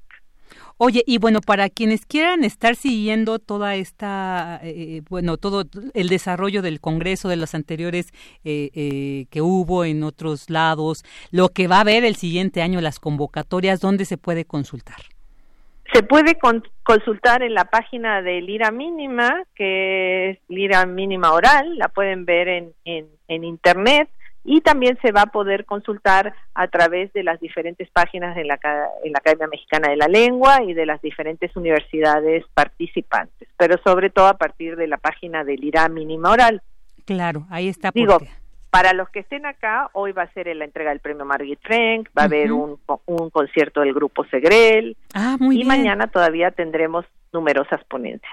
Mañana, ¿A, qué hora concluye el día de mañana? Va de 9 a 2 de la tarde. Muy bien. Ahora, para que nos quede claro, ¿dónde es? ¿Dónde se puede asistir a estos, estos dos últimos días? El Congreso se está desarrollando en el Centro Cultural UNAM, en Morelia, y eh, aquí es libre, es la entrada libre, y pueden venir a escuchar lo que decíamos, el concierto, y mañana, por ejemplo, estará la conferencia magistral del gran improvisador y escritor Alexis Díaz Pimienta. De hecho, también él va a hacer un espectáculo poético musical.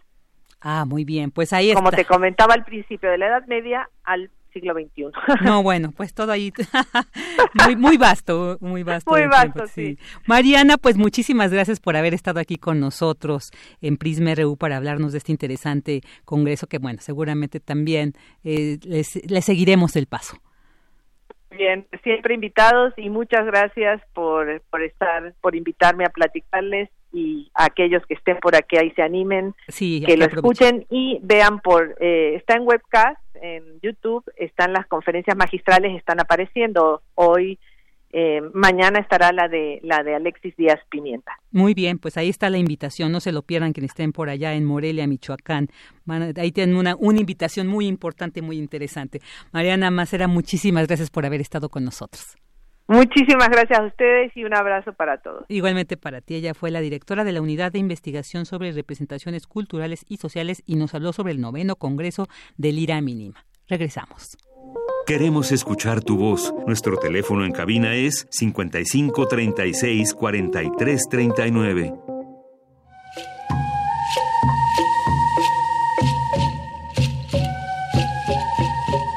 Los nahuas perduran en México. En contra de lo que algunos habían pensado o aún deseado, la resistencia indígena después de varios siglos de adversidad ha hecho posible el renacer de un pueblo con una larga historia cultural. Hay más de 40 millones de indígenas en las Américas, y cerca de 2 millones de nahuas. El esfuerzo intelectual de un número creciente de ellos ha hecho posible el nacimiento de una nueva literatura, atinadamente llamada Yanquitlactoli, nueva palabra. Entre los escritores nahuas contemporáneos hay algunos que son maestros que enseñan en comunidades rurales. También los hay que son periodistas, estudiantes en la universidad y profesionales de diversas disciplinas. Algunos dominan a la perfección su lengua. También están familiarizados con las creaciones de poetas prehispánicos como Nezahualcóyotl al igual que conocen antiguos relatos, como los que integran esta visión de los vencidos. Miguel León Portilla, lo que siguió, visión de los vencidos.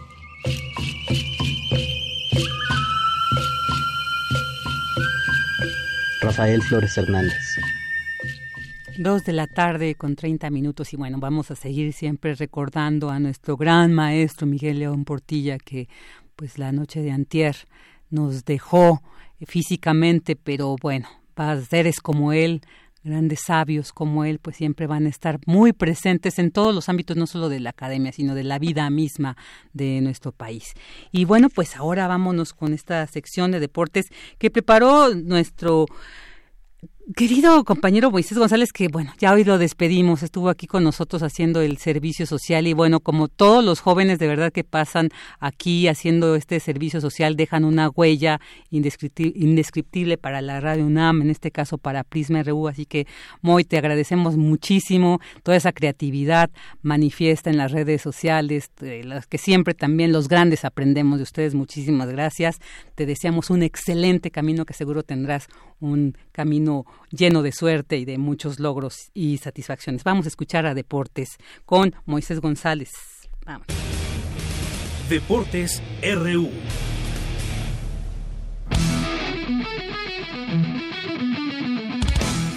El equipo Puma de tiro con arco consiguió nueve preseas, seis de oro, una de plata y dos de bronce en el Campeonato Nacional Paralímpico celebrado en Morelia, Michoacán, donde tres de sus exponentes se proclamaron monarcas nacionales. Gerardo Martínez Hernández, mediofondista paralímpico Puma, fue galardonado con la plata de la presea Ingeniero Bernardo Quintana 2018, que otorga la UNAM, junto con la Fundación de Apoyo a la Juventud en la categoría de patriotismo, la cual está enfocada a lo más sobresaliente a nivel media superior en actividades culturales o deportivas. Con el objetivo de promover el deporte del ajedrez en la comunidad universitaria y en los niños, la tienda UNAM realizó su primer torneo de ajedrez. La explanada de la tienda albergó a 139 competidores durante 5 horas al ritmo del ajedrez rápido suizo en 6 rondas. La selección de nivel superior femenil de básquetbol comenzó con el pie derecho su participación en la temporada 2019-2020 en la División 2 de la Liga de la Asociación de Básquetbol Estudiantil, luego de vencer en su primer partido a las Leonas de la Náhuac del Sur con pizarra final de 74 a 59. Los Pumas EU continúan invictos después de tres jornadas en la actual temporada UNEFA. Vencieron 45 a 24 a su rival de las Águilas de la Universidad Autónoma de Chihuahua y el próximo sábado se enfrentarán ante los Leones de la Náhuac Norte a las 12 horas. Club Universidad visita en el marco de la jornada 13 a las Chivas del Guadalajara. El partido se realizará el sábado a las 21 horas. Los auriazules buscarán mantenerse en zona de liguilla y escalar posiciones. Deporte UNAM te invita al 18 Pumatón Universitario 2019 rumbo a la sustentabilidad. Las categorías son tanto femenil como varonil para 5 y 10 kilómetros. Está abierta al público en general. Tienes hasta el 11 de octubre para inscribirte. El recorrido se realizará en el circuito estudiantil de Ciudad Universitaria el 27 de octubre a las 9 horas. Para Prisma RU, Moisés González. Relatamos al mundo. Relatamos al mundo.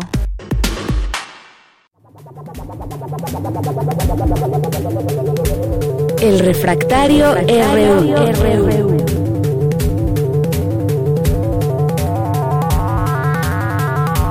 Dos de la tarde con 34 minutos y como todos los viernes ya estamos en la sección de Refractario RU, por eso le doy la bienvenida a Javier Contreras, maestro en Derecho y profesor de la FESA Catlán, quien hoy nos acompaña a través de la línea telefónica, pero bueno, bien presente aquí. ¿Qué tal Javier? Muy buenas tardes. Hola, ¿qué tal Vicky? Muy buena tarde para ti, para todo el mal auditorio de Prisma RU. Pues hoy, como cada viernes que nos escuchamos, Hoy es una idea para estar vivos y hay muchísimos temas de los que podemos platicar en la agenda política nacional.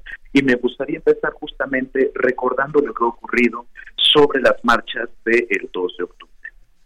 Me parece un tema importante que rescatemos porque no solamente por la relevancia histórica que tiene hablar acerca del 2 de octubre, no solo para el país, sino también para nuestra universidad en específico. Javier, Javier, perdón, eh, ¿sabes que vamos a tener que eh, colgar un poquito, retomarle, porque se está escuchando muy cortado y pues no, bueno, el análisis que nos vas a compartir es muy importante y queremos escucharlo bien.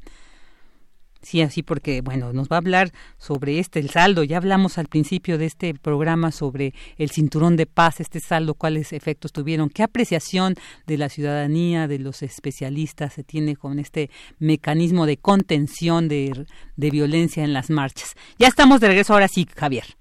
Sí, vi que me escuchan. Ahora sí, ya te escuchamos mejor. Maravilloso. Pues entonces tendríamos que pensar en justo lo que me acabas de mencionar, la violencia no podríamos permitir o dar por legítimas algunas de las expresiones que se ocuparon a lo largo de la marcha, más cuando el Comité 68 mencionó que las expresiones, que las manifestaciones tendrían que ser en la mayor medida posible pacíficas. Claro, claro.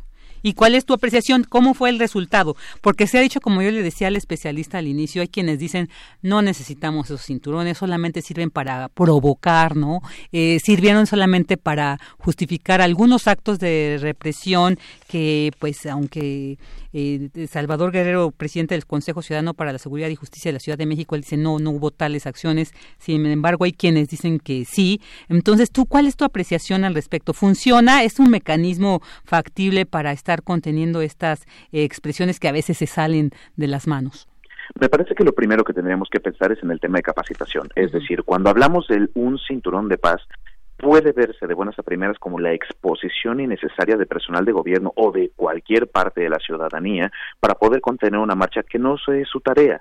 Este se trata de un tema dedicado toda vez que se habla pues de los cuerpos policíacos que podrían encapsular o que podrían este cometer algún tipo de abuso en contra de los manifestantes, pero tenemos esta contrapartida de la propuesta de cinturón de paz donde los mismos servidores públicos para ese momento específico no se encontraban capacitados para poder contener esta marcha.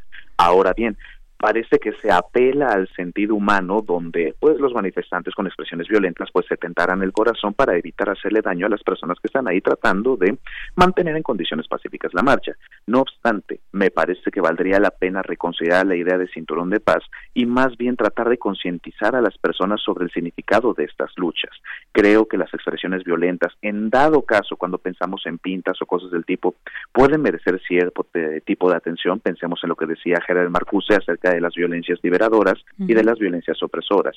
El tema aquí es que lo más delicado y peligroso que podría ocurrir es un enfrentamiento entre ciudadanos, es decir, gente que se está manifestando y gente del servicio público o incluso gente de los locatarios, comerciantes y compañía, como ellos mismos habían amagado defenderse por cuenta propia, si se volvían a tocar o a destruir aquellos comercios que estuvieran abiertos durante el tiempo de una manifestación. Me parece un tema muy delicado que se tiene que estudiar detenidamente y se requieren protocolos de actuación por parte de la autoridad en el gobierno de la Ciudad de México para garantizar la seguridad no solamente los servidores públicos y de los manifestantes, sino de todas y todos.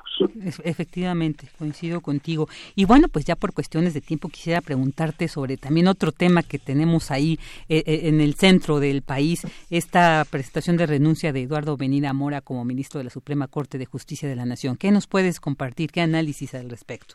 Bueno, pues aquí tendríamos que mencionarle primero al público lo siguiente. La renuncia de un ministro de la Suprema Corte de Justicia es un tema inédito. No había ocurrido en la era moderna de esta Suprema Corte a partir del año 1994, en que se disuelve por parte del expresidente Ernesto Cedillo Ponce de León y se hace la integración actual de la Suprema Corte con 11 ministros y ministras. Ahora bien, después de esta renuncia, lo que tenía que ocurrir es lo siguiente. Se presenta la renuncia del ministro al presidente López Obrador en este caso y al haber aceptado su renuncia el presidente López Obrador se gira al Senado de la República para atender sus efectos constitucionales correspondientes.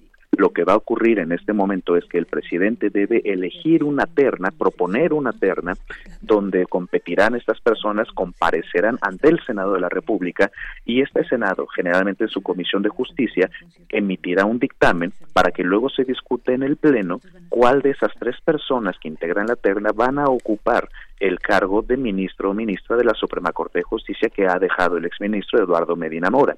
Cabe considerar lo siguiente, esta va a ser una no solamente una selección de magistrado, de magistrado de ministro atípica por la renuncia, sino que se trata también de un nuevo balance de poderes dentro de la Suprema Corte de Justicia.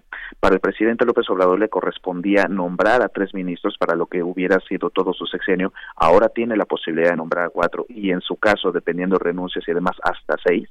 El tema es que puede tener nuevos balances y generar una corte que se vaya acercando más bien hacia una progresía y un entendimiento mucho más liberal de los derechos que un enfoque más bien conservador, como pudo haber sido el enfoque del exministro Eduardo Medina Mora. Vale mucho la pena seguir muy de cerca esta temática. No, seguramente vamos a tener mucho de dónde analizar y reflexionar y sobre todo contigo, Javier. Pues muchísimas gracias por haber estado con nosotros aquí en el interesante refractario RU. Te deseamos un excelente fin de semana. Muchísimas gracias, Vicky, para todo el amable auditorio. Que tengan un excelente fin de semana. Igualmente. Y bueno, antes de irnos, quiero decirles a quienes nos escuchan que pueden llevarse uno de los tres pases dobles para la obra Indecente Caramelo Varieté, que se presenta en el Teatro Bar El Vicio para la función de este viernes 4 de octubre a las nueve y media horas de la noche. Así que llámenos al 55 36 43 39. Son tres pases dobles. Las, primer, las primeras tres personas que nos llamen se los llevarán. Y ahora sí, Vámonos a la sección esperada de los viernes, Melomanía RU. Porque tu opinión es importante, síguenos en nuestras redes sociales, en Facebook como Prisma RU y en Twitter como arroba PrismaRU. Relatamos al mundo. Relatamos al mundo.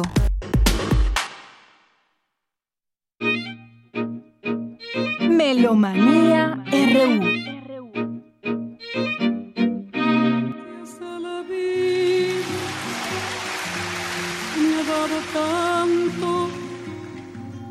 Me dio dos luceros que cuando los abro, perfecto distingo lo negro del blanco y en el alto cielo su fondo estrellado y en las multitudes el hombre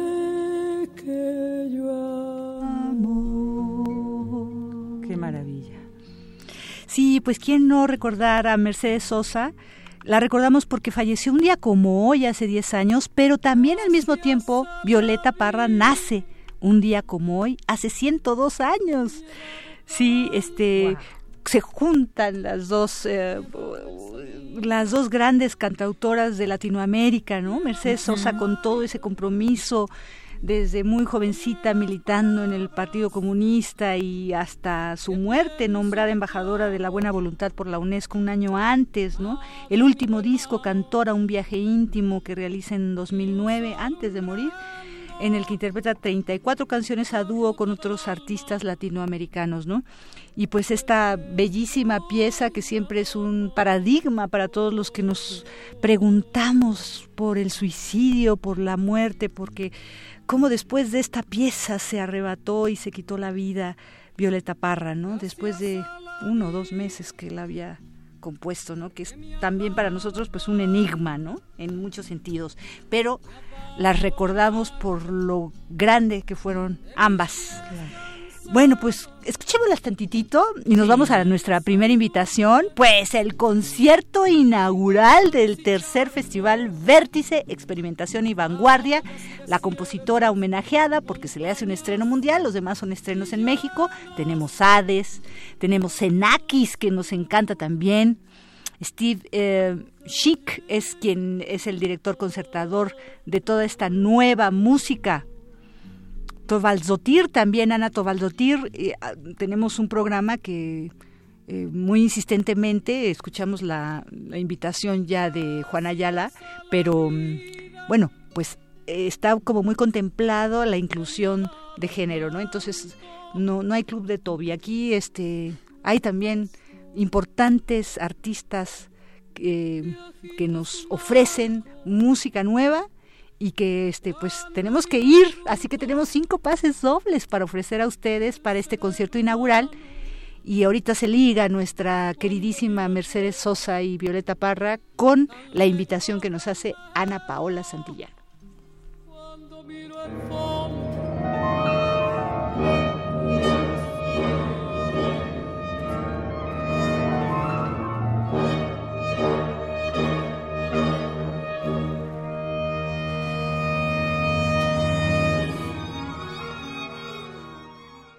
Hola, buenas tardes amigos melómanos de Prisma RU.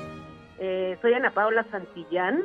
Tengo el honor de presentar una obra que se llama Synaptic Cleft para 14 instrumentos el día de hoy, viernes octubre 4, a las 7 de la tarde en la sala Nezahualcóyotl.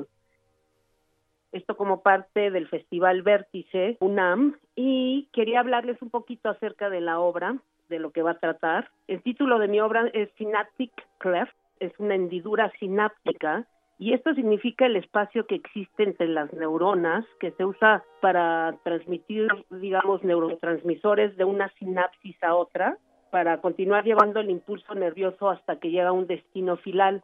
La sinapsis es básicamente una manera en que se comunican y se organizan las neuronas y las divisiones del sistema nervioso.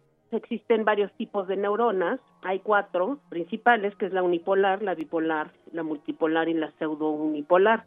Yo escogí para describir musicalmente la neurona bipolar porque su forma como que me decía más como para componer una pieza para esto, ¿no?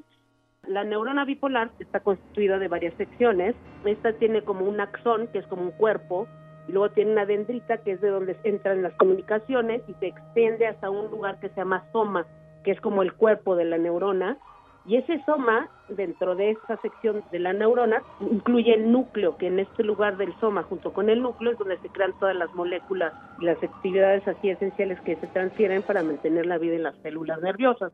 La estructura misma de esta neurona la utilizo para crear estructuralmente mi pieza. La pieza se divide en siete secciones principales que están directamente relacionadas a esta neurona bipolar. Tienen un nombre que son la zona déndrica, luego tiene un axón, la forma es como horizontal, luego sigue el soma, luego el núcleo, y luego viene la segunda parte de este axón, que es como un cablecito, digamos, y luego ya viene el, final, que es una terminal que llaman la terminal del axón. También describo musicalmente el proceso de sinapsis, que es la última sección de mi pieza. Obviamente cada sección refleja su propio carácter musical, cada una de estas secciones, y por lo mismo tengo que usar diferentes técnicas de composición para poder así distinguir claramente estas siete secciones. El mundo sonoro se basa de dos fuentes principales y las utilizo en las siete diferentes secciones de diferentes desarrollos del mundo sonoro. Utilizo esta grabación neuronal y la sintetizo para crear alguno de los cuatro archivos de sonido para música electrónica o medios fijos que se encuentran a lo largo de la pieza. Tiene 14 instrumentos y los medios fijos de música electrónica y la instrumentación va a ser una flauta que utiliza piccolo, un oboe, tiene clarinete, tiene fagot, tiene corno francés, tiene trompetas, tiene trombones, tiene percusiones que es un percusionista, piano y cuerdas. Yo voy a estar en el concierto haciendo todo lo de los medios fijos quiero tener un, digamos, un paisaje sonoro dentro de una narrativa y lo plasmo y para mí es mucho más fácil tener mi imagen con algún concepto bastante claro que me cree muchos sonidos en la mente. Entonces para mí este tema se me hizo muy interesante y me crea como sonidos eléctricos, como sonidos metálicos, dentro de esta sinapsis que es muy interesante. Mi pieza dura alrededor de 10 minutos y medio, de los cuales, como saben, están divididos en siete secciones de acuerdo a la estructura de la neurona bipolar. Quedan entonces cordialmente invitados para el día de hoy a las 7 pm en la sala Nezahualcóyotl al concierto donde presentaré mi obra Synaptic Clef y espero verlos a todos por ahí. Con mucho gusto, Ana Paola Santillana Alcocer.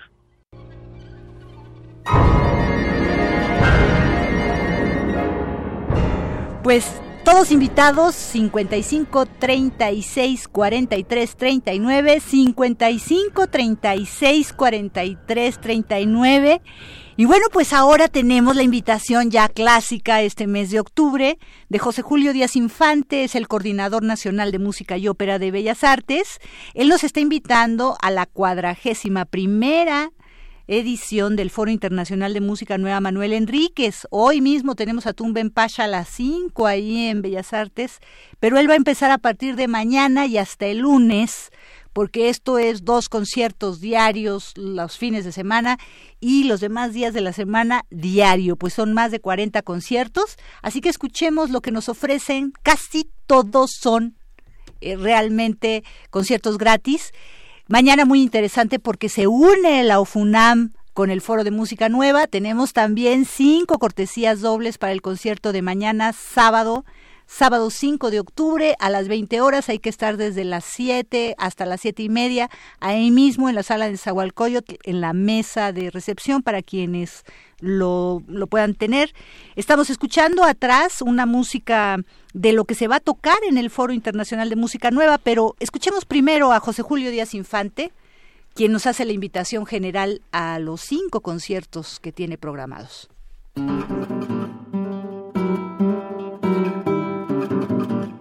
Muy buenas tardes, amigos melómanos de Prisma RU. Les saluda nuevamente José Julio Díaz Infante, coordinador nacional de música y ópera del IMBAL y director artístico del Foro Internacional de Música Nueva Manuel Enríquez.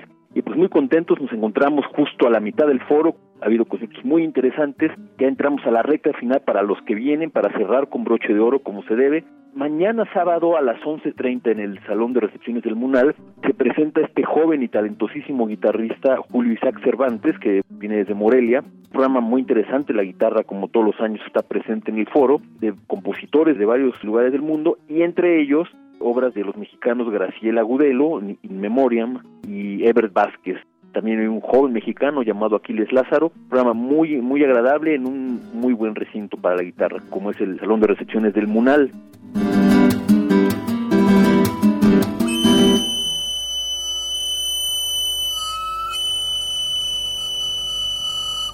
Luego de ahí se pasan a comer al centro o se van hacia el sur a comer para llegar a las 6 de la tarde al Museo Universitario Arte Contemporáneo, al MUAC, donde tendremos el segundo concierto del ensamble Música en el foro, ya tuvimos el pasado muy exitoso con música de Apergis y ahora tenemos un concierto muy muy atractivo con obras de compositores mexicanos, varios de ellos jóvenes, y con la presencia como solistas del dúo suizo Um Hip, que ya los tuvimos también el martes pasado en el Exteresa, este dúo suizo que hace un trabajo de voz, ¿no? de contratenor y flautas de pico y electrónica y escena muy muy interesante, son dos estrenos, son obras de ellos mismos, es un concierto imperdible en el MUAC.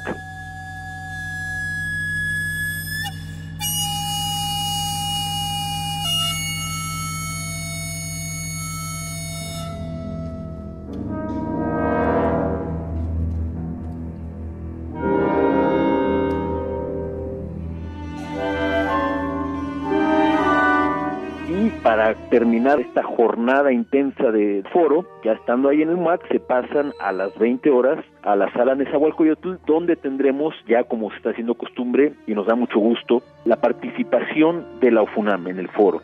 Esta vez con un programa muy muy interesante de compositores chinos contemporáneos que utilizan instrumentos tradicionales también de la música china y por supuesto con la orquesta va a ser un programa muy muy agradable, muy recomendable. Por supuesto, se repite el domingo 6 a las 12 horas en el horario habitual de Ofunama. Y ya para el domingo eh, repetimos otra vez en el Munal, en el salón de recepciones, a las once y media. Tenemos un programa de voz y piano, también es importante la canción contemporánea. En este caso un programa conformado por obras de compositores catalanes y un mexicano, Aurés Cabir, un joven compositor muy talentoso mexicano, muy disfrutable programa, no se lo pueden perder. Guillermina Gallardo y Joseph Olejowski al piano.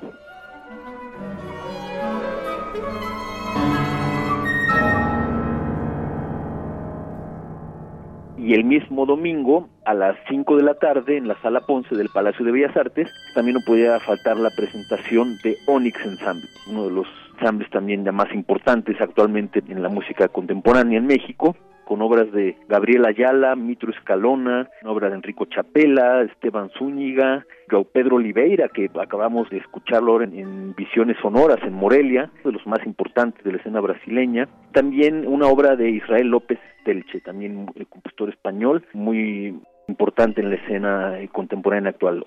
Onyx Ensemble, imperdible también. Nos seguimos hasta el lunes, lunes 7 de octubre, a las 7 de la noche en la misma sala Ponce, la presentación del ensamble de música contemporánea del Conservatorio Nacional de Música y de la Facultad Nacional de Música de la UNAM, dirigidos por Germán Tort. es la cuarta ocasión consecutiva que está participando este ensamble y bueno, pues muy importante su presencia porque es un impulso que las nuevas generaciones de instrumentistas están teniendo, el interés que tienen ¿no? por hacer la música de nuestros días, entonces por supuesto el foro le da cabida a estas propuestas, hay que irse temprano porque se abarrotan, los boletos son 20 pesos, en la Ponce, en el Munal son gratis, en el MUAC son 50 pesos, todos son con los descuentos habituales. Los esperamos en esta jornada de foro, ya entrando a la recta final, dense la oportunidad de abrir sus horizontes sonoros.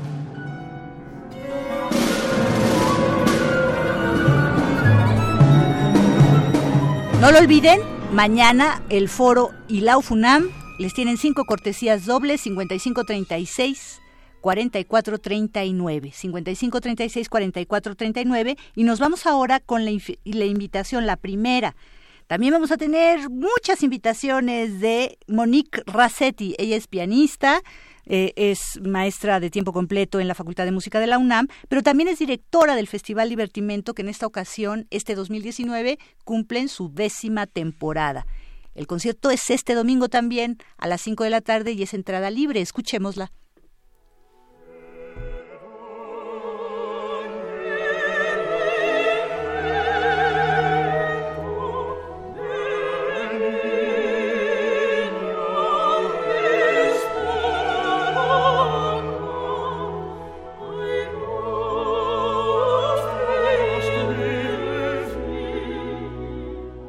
Buenos días, queridos amigos de Melomanía. Muchas gracias a Prisma RU por recibirnos en su espacio y poder compartir con ustedes la programación de nuestro décimo Festival Internacional Divertimento que una vez más estaremos desde la Casa del Lago UNAM y desde la Capilla Gótica ofreciendo unos conciertos increíbles con unos músicos de primera para ustedes.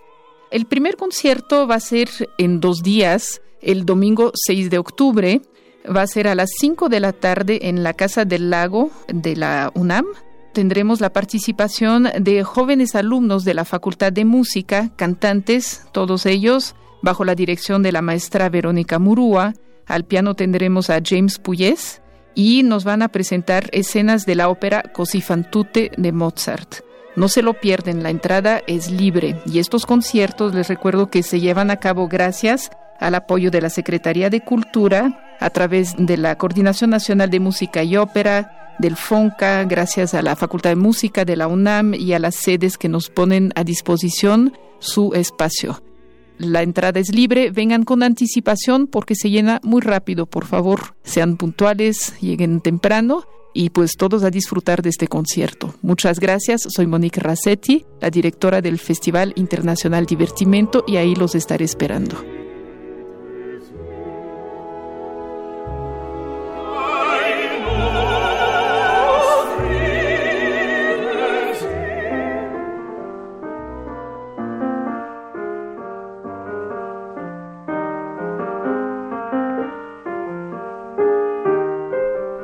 Amigos, todavía tenemos boletos para la inauguración de hoy del Festival Vértice 55 36 43 39. 55 36 43 39. Quien quiera también entre a la página de nosotros al Facebook para que se lleve un pase doble, no se pierda la música de Senakis y toda la música que propone este ensamble tan importante dirigidos todos por Steve Schick. Y estamos escuchando al gran Glenn Gould, pianista, compositor, escritor canadiense, que muere en Toronto un día como hoy, 4 de octubre de 1982, hace 37 años. Ustedes saben que era amante verdaderamente de Bach y lo grabó dos veces, las variaciones Goldberg, por ejemplo, en 55, la primera, y en 1981 la segunda, y fue realmente excepcional esta segunda grabación. Grabó más de 70 álbumes y también hizo muchos documentales para la radio canadiense. Su, programa se llamaba La Trilogía de la Sociedad, de la Soledad, perdón, La Trilogía de la Soledad. Él, este, eh, por 20 años solo grabó y dejó de asistir a los conciertos, murió completamente solo, se comunicaba nada más con sus seres queridos a través del teléfono y cada vez se aisló más y más y más. Escuchemos un poquito de esta gran obra compuesta por Bach en 1740. Nos despedimos, no se olviden de los boletos que todavía tenemos. Ofunam y la inauguración del Festival Vértice 55 36 43 39 55 36 43 39 ahí está para qué exacto y seguiremos aquí en contacto con todo lo que pasa en el foro también lo que pasa en el Festival Vértice en el Festival Divertimento y todo lo que sea música estaremos con ustedes por supuesto Gracias, Dulce. Bueno, también ya llegamos al final del programa. Agradecemos a quienes nos escucharon. Los esperamos el próximo lunes. Virginia Sánchez, en nombre de Deyanira Morán, pues le agradezco su atención y en nombre de todo el gran equipo que hacen posible esta transmisión. Le deseamos un excelente viernes y un excelente fin de semana. Buenas tardes.